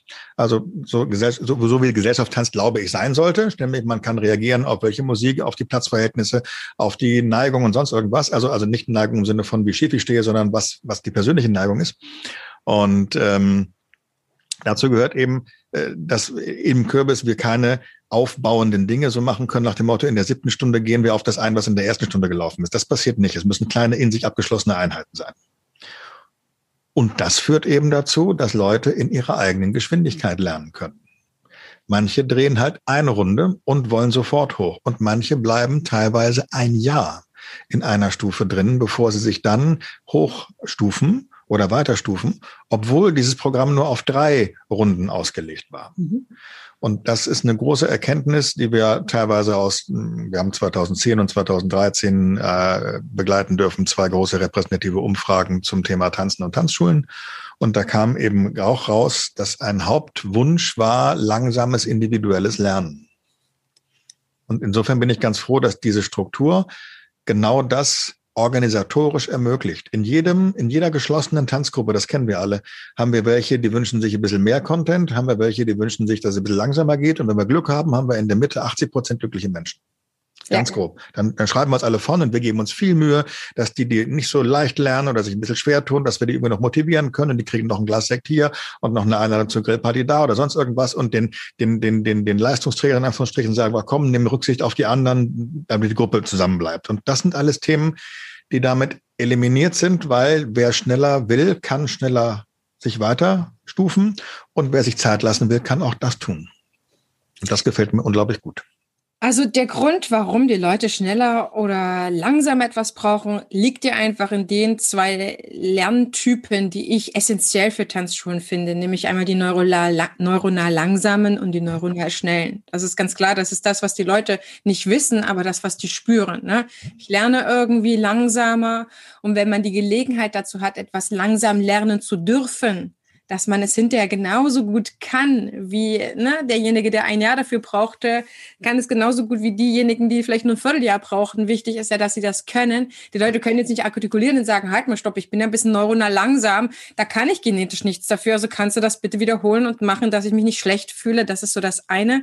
Aber entscheiden die Leute denn, selber, dass sie dann hochwechseln, weil ich kann mir vorstellen, dass es trotzdem aus eigener Erfahrung auch Menschen gibt. Ich sage nur Stichwort Eigenwahrnehmung und Fremdwahrnehmung. Ja, es gibt welche, die sind total enthusiastisch und die sind davon überzeugt, wir können das. Und du als Tanzlehrer stellst fest, oh, wollt ihr nicht noch eins, zweimal länger machen oder wollen wir eine Privatstunde machen? Ich verstehe, dass ihr vielleicht auch den anderen Termin in der Woche wollt, was auch immer dann dazu führen kann. Vielleicht auch abgesehen vom schnellen und langsamen Lernen können, dass sie dann wechseln wollen oder sind die Freunde vielleicht in einem anderen Kurs drinne. Differenziert ihr da vielleicht auch noch? das System, was wir haben, lässt das alles zu, ohne dass das System sich ändern muss. Also wir haben ähm, an sechs Tagen die Kurse parallel laufen. Das heißt, die können schon mal nicht einen Wunsch haben, einen Wechsel zu haben wegen des Wochentages. Es sind sowieso alle Wochentage da. Alle sechs Kursstufen, die wir im Erwachsenenbereich anbieten, laufen an allen sechs Wochentagen. So, ähm, dann haben wir ein vorgelagertes ähm, eine Tanzfläche, die mit äh, Sitzgelegenheiten außenrum ist, wo auch die Bar ist, wo immer zwischen den beiden Unterrichtshalben Stunden noch mal eine halbe Stunde quasi Tanzpause ist. Und da kann man sich mit Freunden treffen, auch wenn die gar nicht in Kurs gehen. Ähm, das heißt, auch das ist organisatorisch so gefasst, dass man seine sozialen Kontakte treffen kann. Wann kommt ihr nächste Woche Mittwochs? Ah ja, dann gehen wir auch Mittwochs. Wir wollen dann Dienstags kommen. Wenn ihr mitkommt, dann können wir auch Mittwochs. Also so bilden sich da Tischgemeinschaften, die sich auch miteinander absprechen, wann sie kommen. Und wenn halt von den drei Paaren zwei nicht da sind, dann sucht sich halt das Paar den Tag raus, wo es ihnen am besten funktioniert.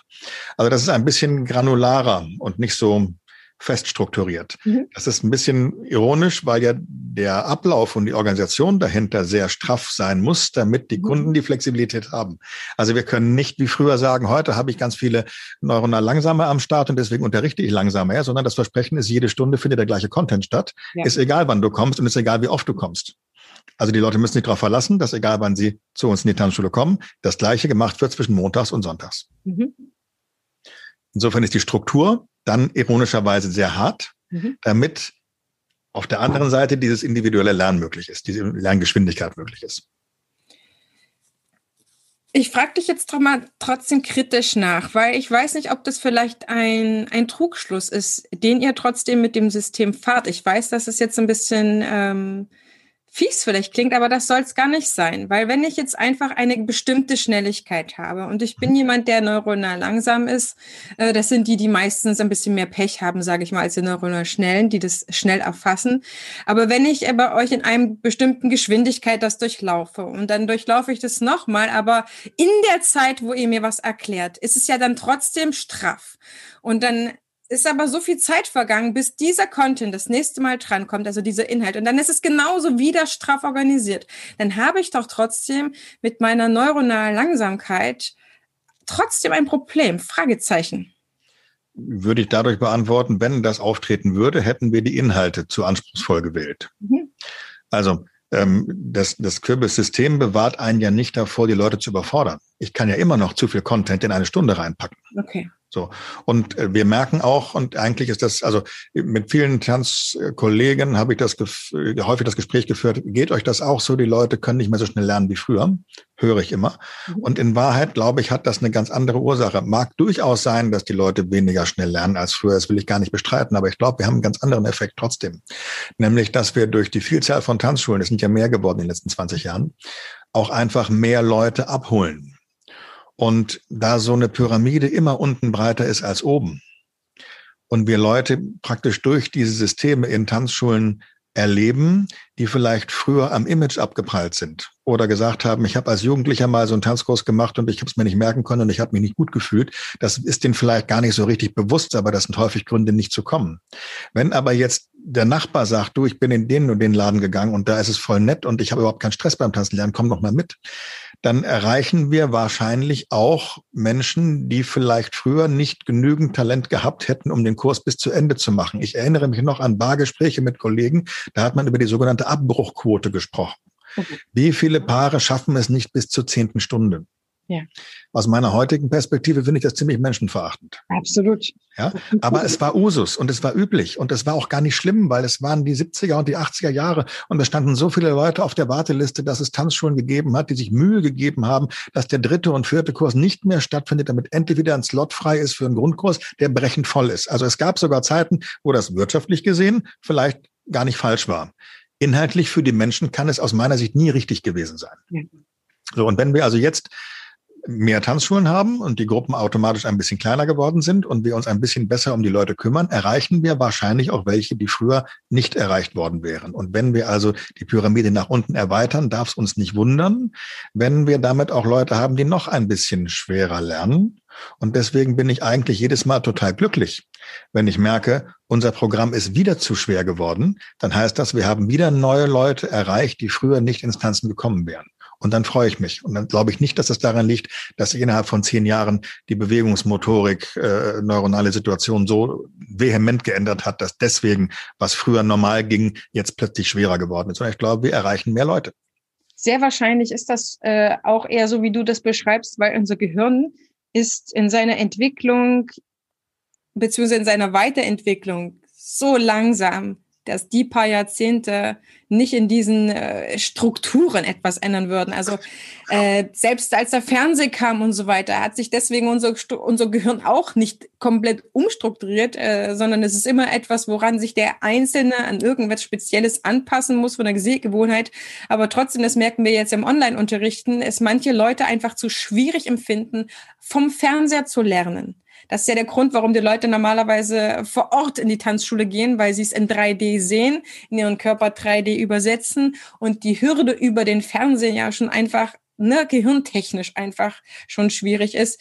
Deswegen, davon kannst du, glaube ich, ausgehen, dass das Gehirn da einfach ähm, in der seiner Evolution viel, viel langsamer ist, äh, als dass da Leute ähm, ja, jetzt auf einmal anders lernen würden. Es ist auch immer spannend, wenn man die Leute permanent in der Überforderung hält und äh, da einfach dafür sorgt, dass sie ja den Tanzkurs abbrechen, um mhm. sich dann hinterher zu wundern, warum man jetzt angeblich andere Leute hat. Man hat dann einfach nur äh, eine andere Zielgruppe erreicht. Ne?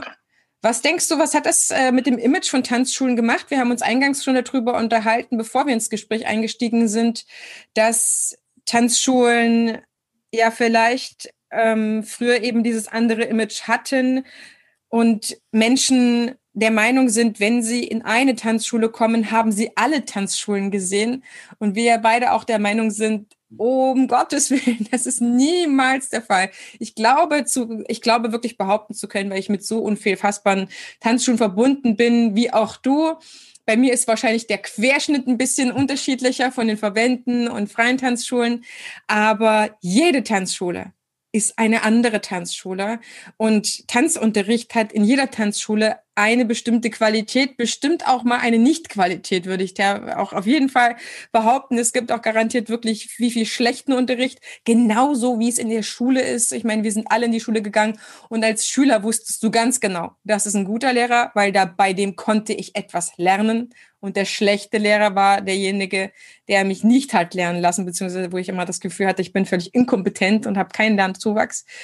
Deswegen Ist das äh, etwas, was vielleicht in den früheren 70er, 80er auch die Kollegen von damals äh, ja, vielleicht auch nicht zukunftsorientiert war oder man hat sich auch mit Lernen nicht so beschäftigt. Ne? Man hat äh, das System gefahren. Aber meinst du, sie haben da auch ein bisschen was für uns jetzt kaputt gemacht oder wir haben da besonders jetzt einfach gegenzusteuern?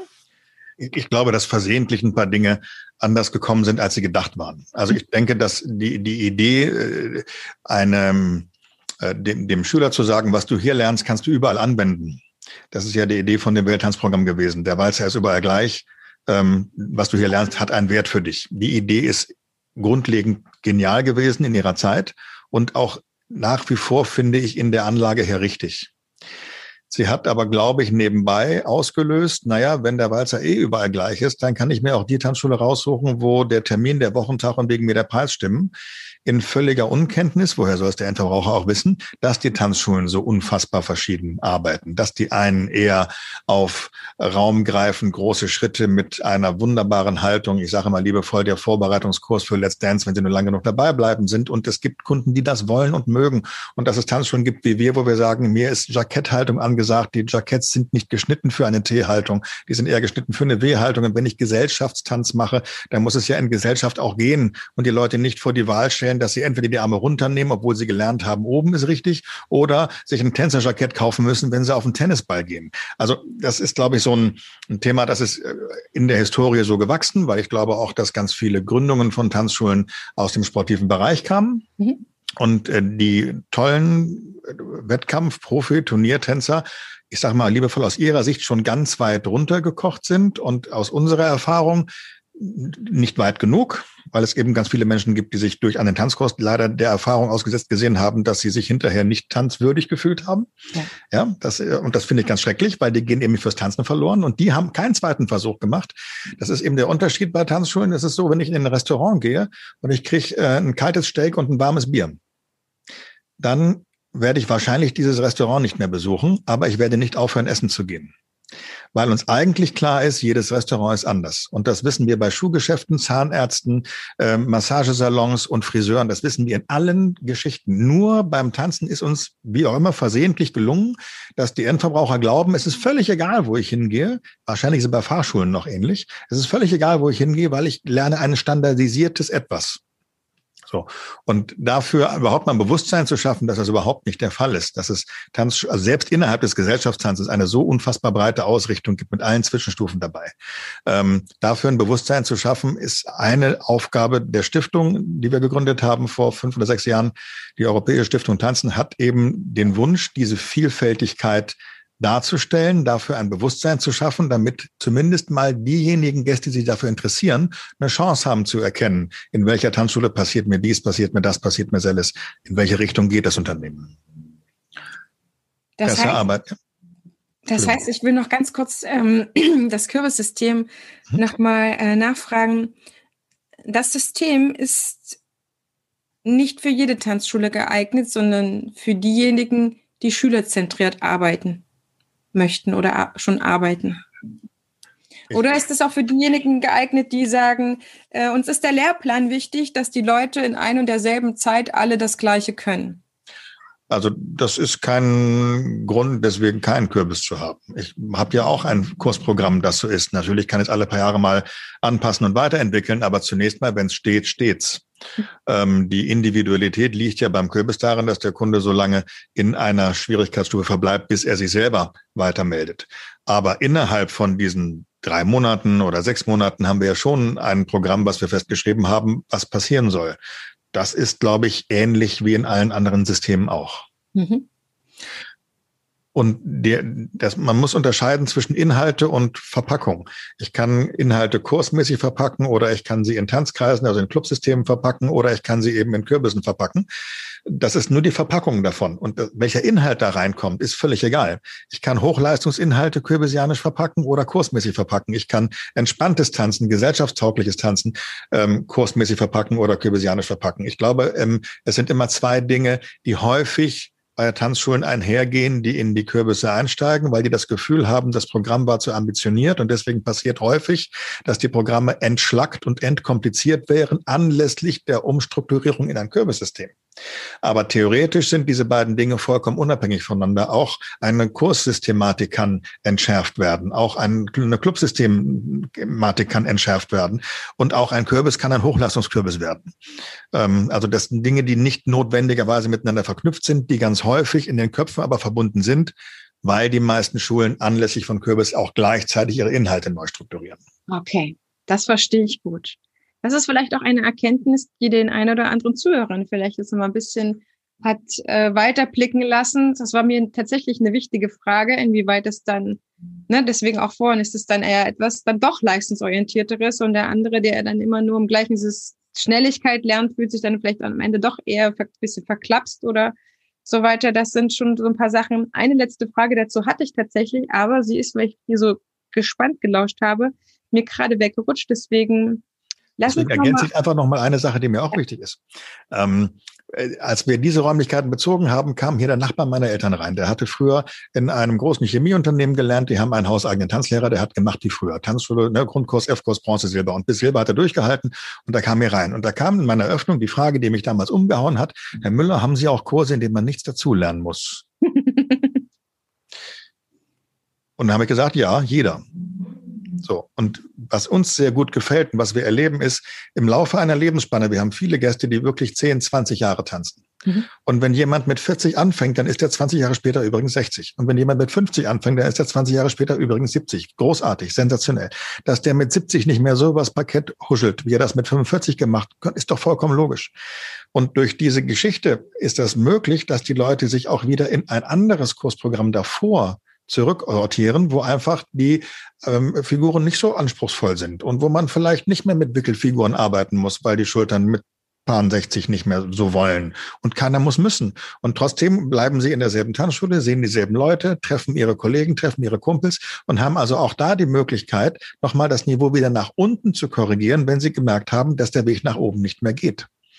Und das gefällt mir deswegen so unglaublich gut, weil lebenslanges Tanzen den Weg begleiten ist ja das, was ich will. Ich möchte haben, dass sie nie aufhören. Ja, und zwar aus zweierlei Gründen. Und da bin ich ganz ehrlich, jeder Kunde, der nie aufhört, ist mir total recht auf meinem Kontoauszug. Das hat natürlich auch eine wirtschaftliche Ebene.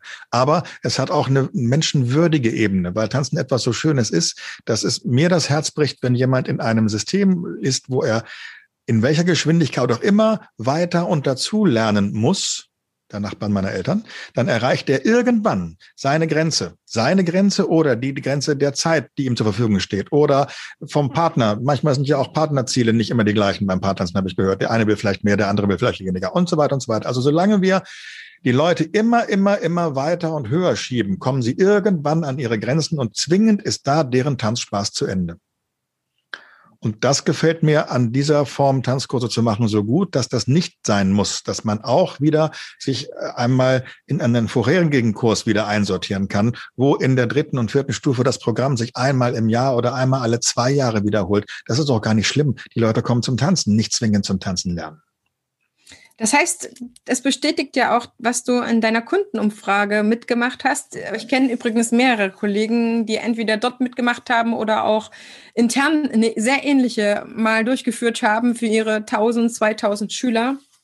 Und spannend, äh, was da an ähnlichen Ergebnissen rauskam, dass der Schüler per se gar nicht derjenige ist, der unbedingt jede Woche eine neue Figur lernen möchte oder prinzipiell ohne Ende ganz schnell viele Choreografien, wie es vielleicht in den Solokursen ist. Du meintest am Anfang, dass es etwas ist, was wir vielleicht auch besser verkaufen müssen. Im allerbesten Sinne sind wir ja auch immer Verkäufer, ja, auch wenn viele natürlich, gerade die angestellten Tanzlehrer, das auf keinen Fall so sehen würden. Sie sind eher Lehrer.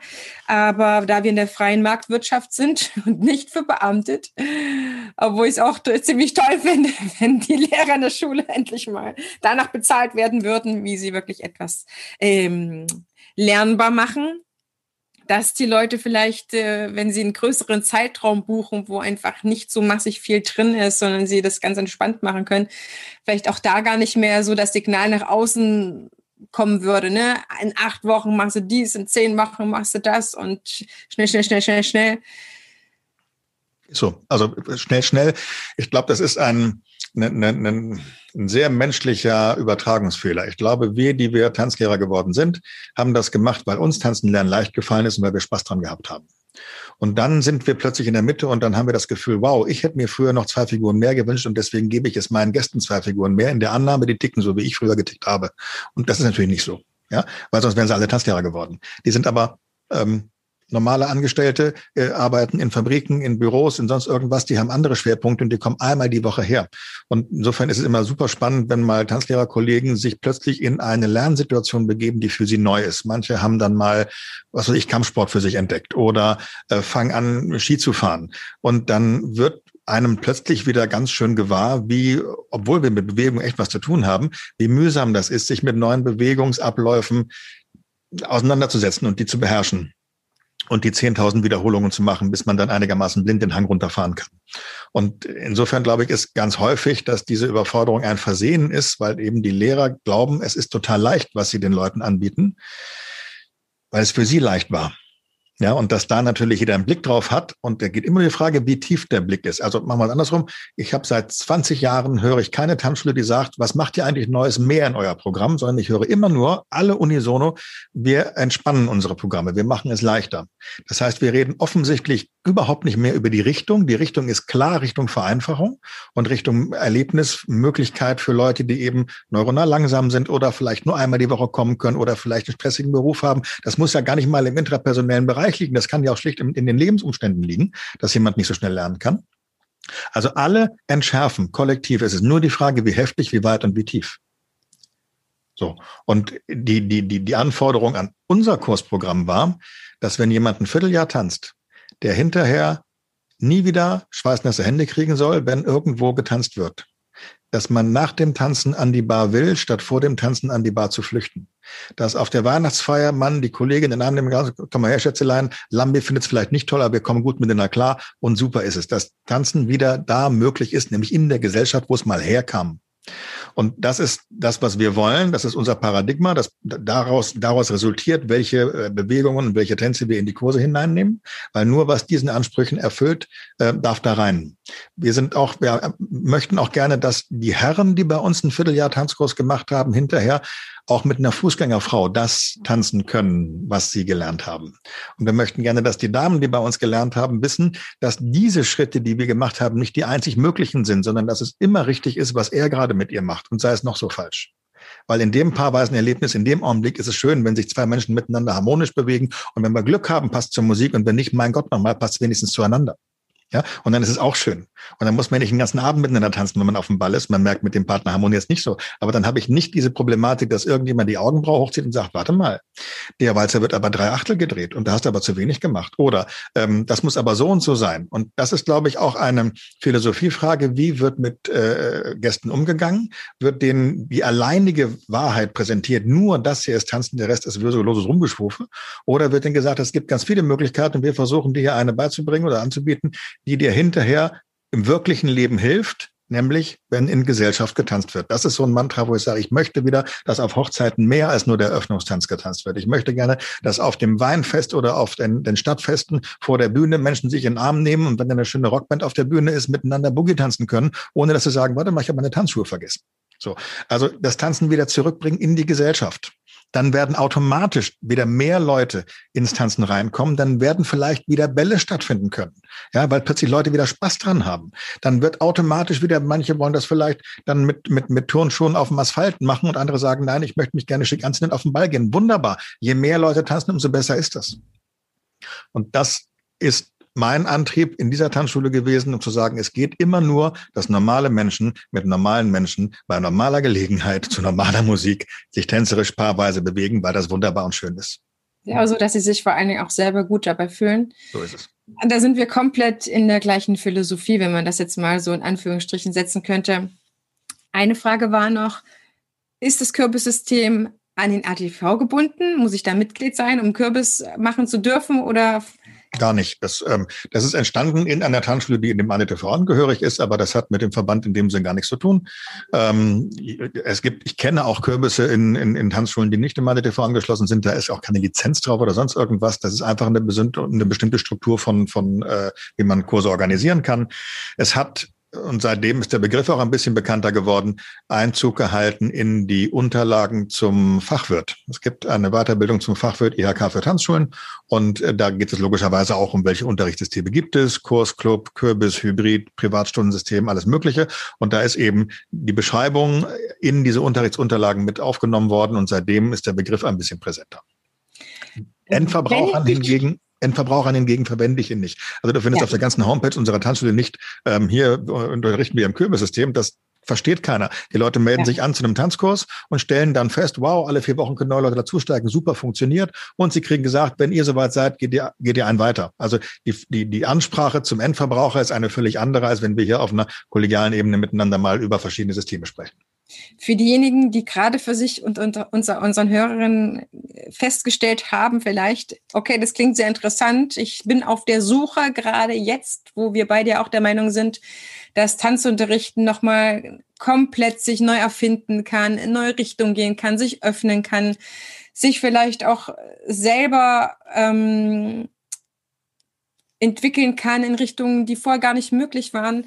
Wie, wie, kommt, wie komme ich jetzt dazu, dass ich in, ich, also ich, ich habe ja rausgehört, am Ende baue ich mir sowieso mein eigenes Kürbissystem, ganz exakt, ob ich jetzt jede Stunde jemanden zulasse oder alle vier Wochen oder eine Einheit. Aber es ist trotzdem eine grobe Struktur, in die ich dann das baue. Vielleicht ist es ein Baukastensystem.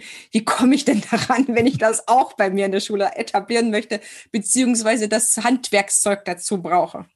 Ja, es gibt ähm, mehrere Ebenen, die dazu beachten sind. Das eine ist organisatorisch, wie viele Säle habe ich, wie viele Slots habe ich, wie viele Kunden habe ich.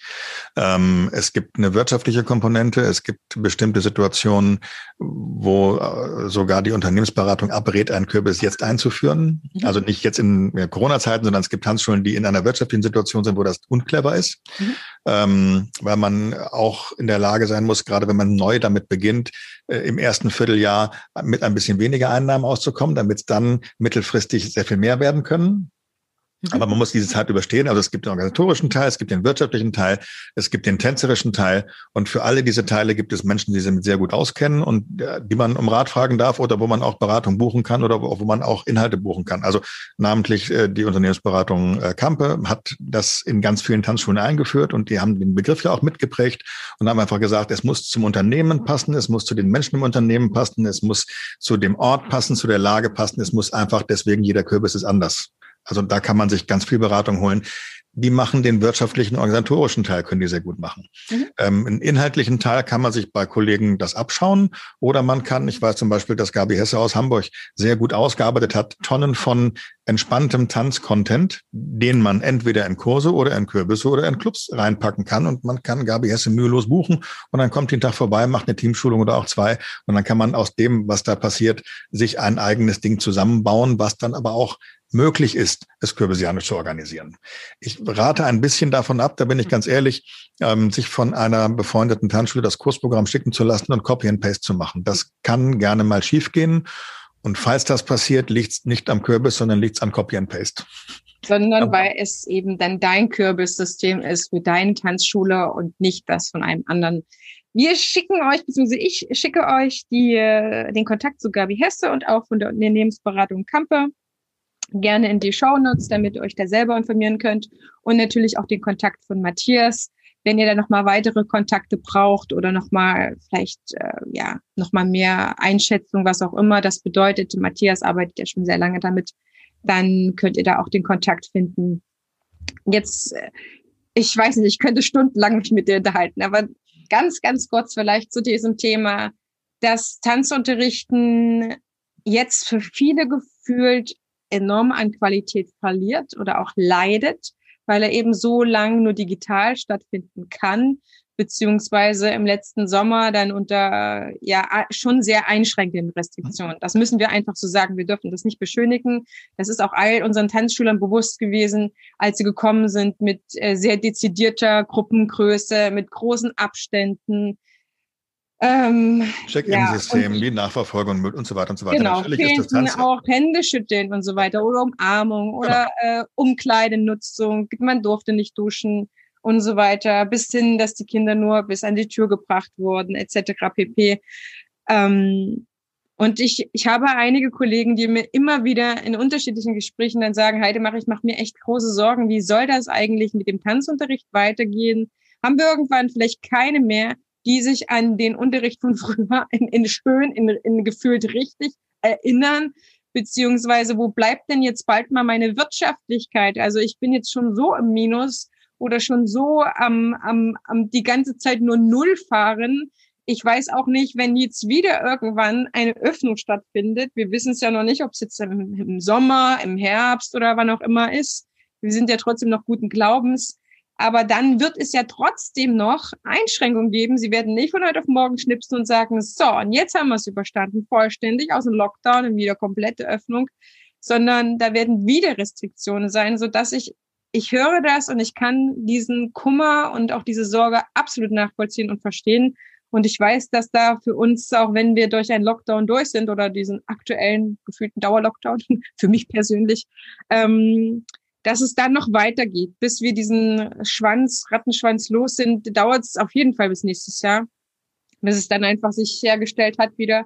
Aber was ist so deine, dein Gefühl dafür oder deine Einschätzung, was es mit der Qualität von Tanzunterrichten macht? Macht sie ihn besser? Macht sie ihn anders?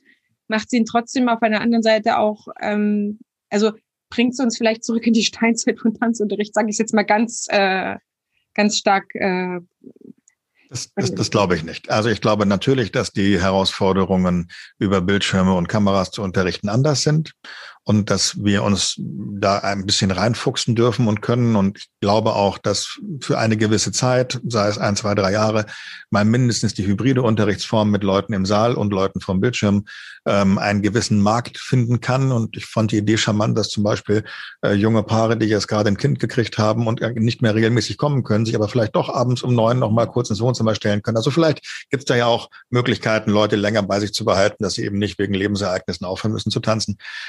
Ähm, ich glaube, das verändert die Dinge und natürlich ist alles Neue noch nicht so gut, wie wenn es schon seit Jahrzehnten eingeübt ist. Wir sind gewohnt, mit Leuten im Raum zu arbeiten. Wir sind gewohnt, dass wir sie anfassen dürfen und korrigieren dürfen. Wir sind gewohnt, dass wir direkt mit ihnen sprechen können und dass wir Nähe haben und dass wir sie Hände schütteln, umarmen, sonst irgendwas. Das haben wir jahrzehntelang geübt. Diese andere Geschichte mit den Videos, die ist ziemlich neu. Dieses eine Jahr, so lange, wie es uns erscheint, und das ist viel zu lange, da sind wir uns einig, aber trotzdem ist es nur ein Jahr. Und wir haben jetzt 25 Jahre Tanzschule und ich tanze seit 35 Jahren. Also ähm, das ist das ist verhältnismäßig wenig. Wenn das jetzt länger andauern müsste, wir wollen mal alle hoffen, es kommt nicht so, dann würden wir natürlich uns mit diesen Themen so auseinandersetzen, dass wir das an Qualität Mögliche auch in diesem Format transportieren. Also letztes Jahr im Sommer, als wir diese Zwischenöffnung hatten und natürlich mit all diesen Einschränkungen gelebt haben, und das finde ich das Tröstliche an der Geschichte, sind die Leute ja dennoch zu uns gekommen, weil sie gesagt haben, Gott sei Dank endlich wieder. Manchmal erreichen mich Anfragen, kannst du mich nicht mal illegal in den Saal lassen? Ich mache mir Musik an, ich will mich nur mal wieder bewegen. Also die Sehnsucht nach Tanzen ist doch da und das ist doch was total Gutes und die wird nicht verloren gehen. Die kann gar nicht verloren gehen. Die Sehnsucht nach Fahrradfahren geht auch nicht verloren. Ähm, nur das Fahrradfahren gerade leichter möglich ist als Tanzen. So, also ich bin sicher, dass wir das überstehen. Ich bin sicher, dass das Tanzen das übersteht. Ich bin sicher, dass es hinterher dammbruchartig letztendlich, wird vielleicht wird es langsam anschwellen, aber es wird sein, dass ganz viele Menschen wieder in die Tanzschulen wollen, aus Sehnsucht nach Bewegung, aus Sehnsucht nach Musik, aus Sehnsucht nach sozialen Kontakten, aus Sehnsucht nach sich paarweise stehend und angezogen zu bewegen. All diese wunderbaren Dinge, die das Tanzen hat, die jetzt im Augenblick nicht so stattfinden können. Das wird, es werden tolle Zeiten werden. Stimmt, nur für die, die es bis dahin durchhalten können oder für die, die dann neu gründen, auch in Ordnung. Vielleicht ist ja auch, dass man andere Unternehmen schließt und ein neues gründet. Das kann ja auch passieren, völlig egal. Es wird tolle Zeiten geben. Wir werden die zweiten wilden Zwanziger haben. Ja, da bin ich sehr sicher. Und wie lange das dauert? Ja, mein Gott, wenn wir Glück haben, ist im September soweit. Wenn wir Pech haben, dauert es noch einen Augenblick länger. Und wenn wir Glück haben, können wir über Sommer schon wieder anfangen das, das ist, wie es ist. Das haben wir nicht im Griff. Wir haben das Virus nicht hergewünscht. Es ist da. Es ist Realität. Wir müssen damit umgehen. Sollte es uns längere Zeit in diese Videogeschichten reinzwingen, werden wir die optimieren. Das passiert ja jetzt schon. Die Tanzschulen rüsten auf, was Equipment angeht, was ähm, Entertainment angeht, mit hier eine Einblendung, da einem Jingle, sonst irgendwas. Also die Qualität von Online-Unterricht ist ja innerhalb dieses Jahres schon legendär viel besser geworden. Was würde damit erst passieren, wenn man das noch Leiter machen will oder muss. Gucken wir uns das an, was ähm, Conny und Dado gemacht haben mit der Social Dance Academy. Da ist ja ein, da ist ein Riesenfundus von professionell produziertem Material schon vor der Pandemie gewesen. Glückwunsch an die beiden, dass sie es jetzt gehabt haben, wo sie gebraucht haben. Davor hat man ja gedacht, was machen die da eigentlich oder warum ja. machen die das eigentlich? Ähm, ja, also wie, wie kommt man auf die Idee, tanzen Leute über, über den Bildschirm beizubringen? Wir wollen sie doch in den Sälen haben. Und wie wir aus Gesprächen wissen, ist das nicht ein Entweder-Oder, es ist mehr eine Ergänzung, es ist mehr ein Und.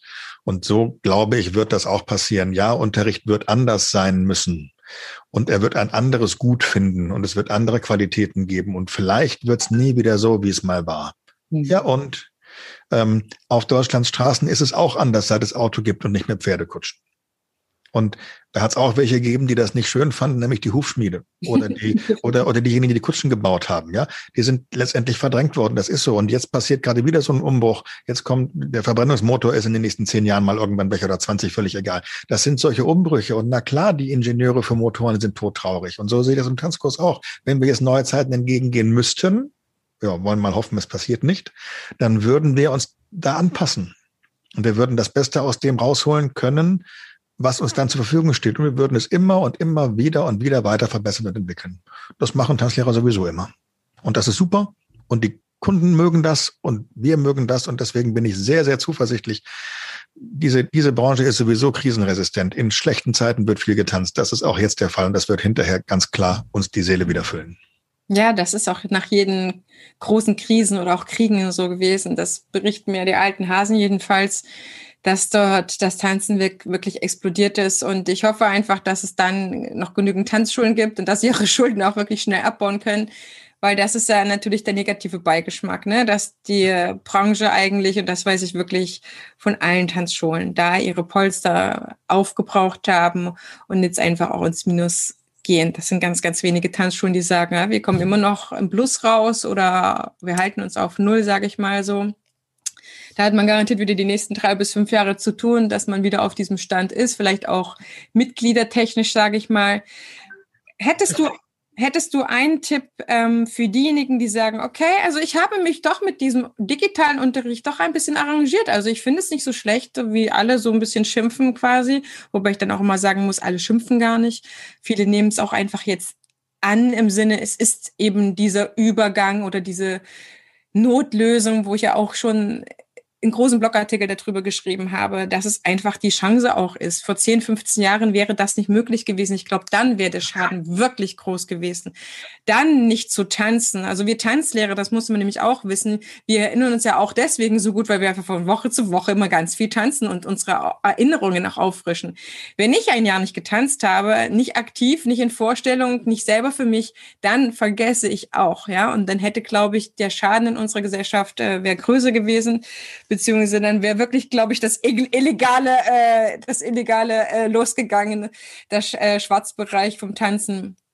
Aber was, was könntest du denen sagen, die jetzt sagen, ja doch, ich, ich finde das gar nicht so schlecht und was gibt es vielleicht Allgemeines hin, Matthias, du bist ja dieser, dieser Kundenfreund, wie kann ich das noch besser machen, dass Tanzunterricht von den Leuten digital angenommen wird? Da habe ich ein paar verrückte Ideen zu, die habe ich mir geklaut aus dem, aus dem Fitnessbereich. Diese Firma Waha, die gibt einem für nur 70, 80 Euro im Monat diesen Fitnessspiegel nach Hause. Da habe ich schon mal drüber nachgedacht, ob man sowas ähnliches vielleicht auch, also wenn das jetzt eine dauerhafte Geschichte wäre, würde ich über solche Konzepte nachdenken wollen. Wie können wir es den Leuten erleichtern, ähm, uns zu sehen, uns zu hören, äh, dass die Qualität in der Übertragung stimmt. Ich glaube, dass vieles im Erlebnis von so einem Online-Tanzkurs auch in der Qualität der Musik, der Tonübertragung, in der Qualität der Bildübertragung ist. Wir alle sind völlig verwöhnt. Was auf dem Fernseher ist, ist meistens fernsehtauglich. Wir wissen, was die äh, Sender für einen Aufwand betreiben, damit das in der Qualität drüber kommt. Die werden wir niemals erreichen, aber wir werden da schon ganz gut rankommen dürfen und auch müssen, ähm, wenn es denn über längere Zeit geht. Und ich mache mir da keine Sorgen, dass das uns nicht gelingen wird. Ich glaube, das wird sich jetzt wie soll man sagen, einige sind Vorreiter und versuchen, was zu entwickeln. Wir werden sehen, ob das erfolgreich ist und dann wird es andere geben, die das nachahmen und mitmachen und dann wird das breiter werden. Oder es wird eben nicht erfolgreich und es war ein Versuch und wir warten wieder, bis wir öffnen dürfen. Ich bin übrigens optimistisch, dass das Tanzen nicht verloren ginge, selbst in, sagen wir mal, im, im Krieg. Sieben Jahre lang Krieg, da werden auch nicht die Tanzschulen total geöffnet haben. Und nachher wusste man noch, wie es geht. Und ich glaube, das waren sieben Jahre mindestens, wo ganz andere Dinge passiert sind. Und trotzdem hat es wieder funktioniert. Also mir ist nicht bange um das Tanzen, mir ist nicht bange um die Branche. Äh, wir sind so kreativ und so dynamisch im Erfinden von neuen Sachen, dass ich sicher bin, dass ob das Hybrid ist oder rein online oder ob das äh, äh, Videokurse on Demand sind, das kann ich mir auch vorstellen. Jetzt gerade im Hochzeitsbereich glaube ich zum Beispiel, dass dieses Jahr ein Haufen Paare jetzt ihre Hochzeit vom letzten Jahr verschoben haben und dieses mhm. Jahr wollen sie jetzt wirklich tanzen und äh, äh, feiern. Und insofern glaube ich, dass da wirklich eine Nische ist, wo auch ein gewisser Druck ist, das jetzt auch anzunehmen.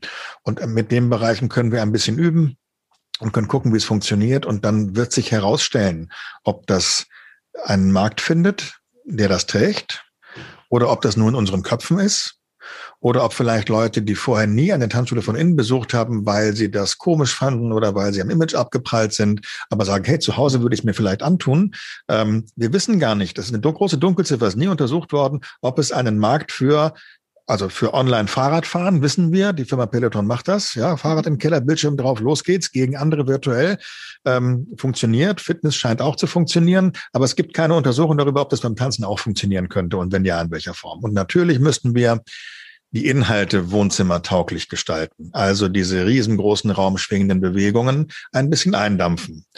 Und wenn ich den Gedanke einmal querspinne, sage ich, was für eine Chance. Weil dann lernen Leute wieder schön sich bewegen, auch wenn sie nicht richtig viel Platz haben. Und schon kann das auf Familienfeiern auch funktionieren oder auf Bällen oder auf Hochzeiten, dass eben das, was sie gelernt haben, ihnen dann hilft. Und das ist, glaube ich, eine Riesenchance, dass wir anlässlich dieser Krise uns wieder zurückbesinnen, welche Inhalte helfen den Leuten wirklich. Und das können wir videotechnisch machen, das können wir präsenztechnisch machen, das können wir äh, hybrid machen, das ist völlig egal. Wir werden einen Weg finden, das an den Mann, an die Frau zu bringen, dass die alle Spaß miteinander haben. Das Tanzen wirkt aus sich selbst heraus, wir müssen es nur lassen. Das ist ein total schönes Abschlusswort. Ich danke dir unendlich und wir, waren, wir fangen noch 50.000 Sachen fallen mir ein. Ich glaube, ich lade dich einfach nochmal an, nochmal ein, und äh, du, liebe Zuhörerinnen, liebe Zuhörer, schickt mir gerne eure Fragen, wenn ich Matthias nochmal einladen soll oder zu einem späteren Zeitpunkt. Was würdest du ihn gerne nochmal fragen? Was würdest du gerne selber nochmal wissen wollen? Schickt mich gerne an podcast.tanzbotschafterin.de und dann freue ich mich von dir zu lesen und zu hören, gerne auch auf Facebook und Instagram. Die Links dazu habt ihr genauso wie von Matthias in den Show Notes. Und dann danke ich dir, dass du uns deine Zeit geschenkt hast. Das war heute wirklich äh, ein längeres Interview, dass ich extra eine Doppelfolge gepackt habe, damit du dir das äh, ja ganz gut auch ähm, ja so ein längeres Interview kann man sich dann doch doch mal ein Häppchen anhören. Aber wir haben dich heute durch verschiedene Themen mitgenommen. Wichtig war wieder zu hören, was macht Unterrichtsqualität aus. Wir waren heute mal mehr im Ausbildungssektor, weil Matthias dort einfach sehr, sehr lange und sehr, sehr intensiv auch schon arbeitet. Und dahingehend eben auch zu schauen, ne, was kann es denn dann zum Beispiel für ein System geben, was für mich Qualität einfach auch validierbar macht, die es wirklich als QM macht, Qualitätsentwicklung und sagt, okay, das, was ich in meine ähm, Kursbeschreibung auf der Homepage schreibe, ist ein Verkaufsversprechen und ich möchte, dass hier jeder das auch auf jeden Fall bekommt, was ich da verspreche. Das ist nämlich vielen gar nicht bewusst, dass sie ja sehr wohl etwas versprechen, auch wenn es Bildung ist und ein anderer natürlich etwas dazu tun muss, dass die Bildung fruchtet, sag ich mal, dass wir etwas brauchen, ein System, egal welches, aber du brauchst ein System, damit du deinen Kunden garantieren kannst, deinen Gästen, dass sie das auch tatsächlich bekommen, was du dort versprichst. Ich hoffe, du versprichst etwas, ja. Nicht zu versprechen wäre natürlich auch schlecht. Kommt einfach her. Wie kann man irgendwas lernen? Wäre natürlich viel schwierig. Deswegen großes, großes Dankeschön, Matthias. Hat mir eine unfassbare Freude gemacht. Ich liebe das auch, dass du so, so positiv für das, für das Tanzen dein ganzes Herz schlägt. Ich glaube, dein ganzer Körper, ich glaube, es gibt keine Zelle, die nicht fürs Tanzen schlägt, aber man hört es einfach auch so viel. Und wir wollen einfach, dass du, liebe Zuhörerinnen, liebe Zuhörer, auf der Frequenz von genialem Tanzunterrichten bist. Und das ist für uns nicht etwas, was perfekt ist. Das gibt es gar nicht, weil wir haben es immer wieder mit Menschen zu tun und wir richten uns an die einzelnen Menschen. Aber wo man als Tanzlehrer einen Flow spürt und wo als Tanzender der Flow da ist und alle am besten so unfassbar gute Laune hatten und gelernt haben, geil in welchem Tempo und hinterher einfach nur sagen, was? Die Zeit ist schon rum?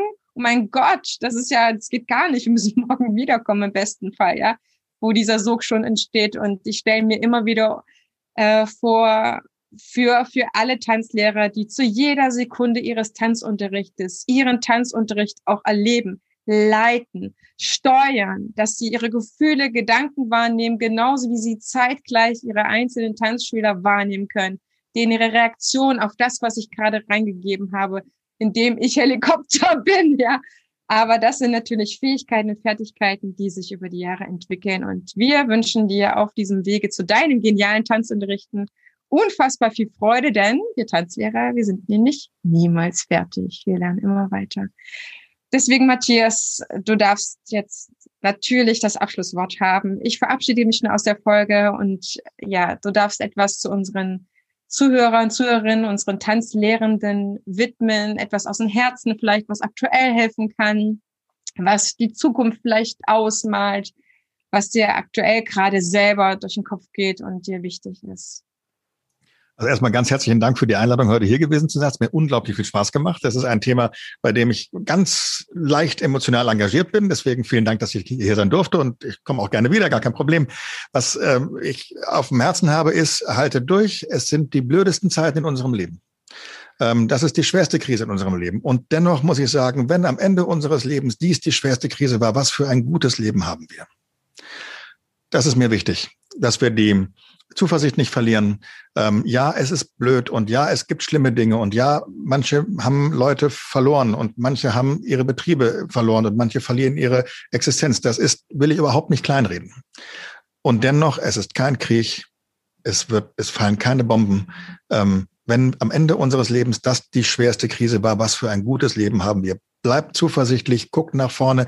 Das Ende des Tunnels ist näher als der Anfang. Wir sind, ich finde, ganz sicher weit, weit, weit über die Hälfte der Strecke hinweg.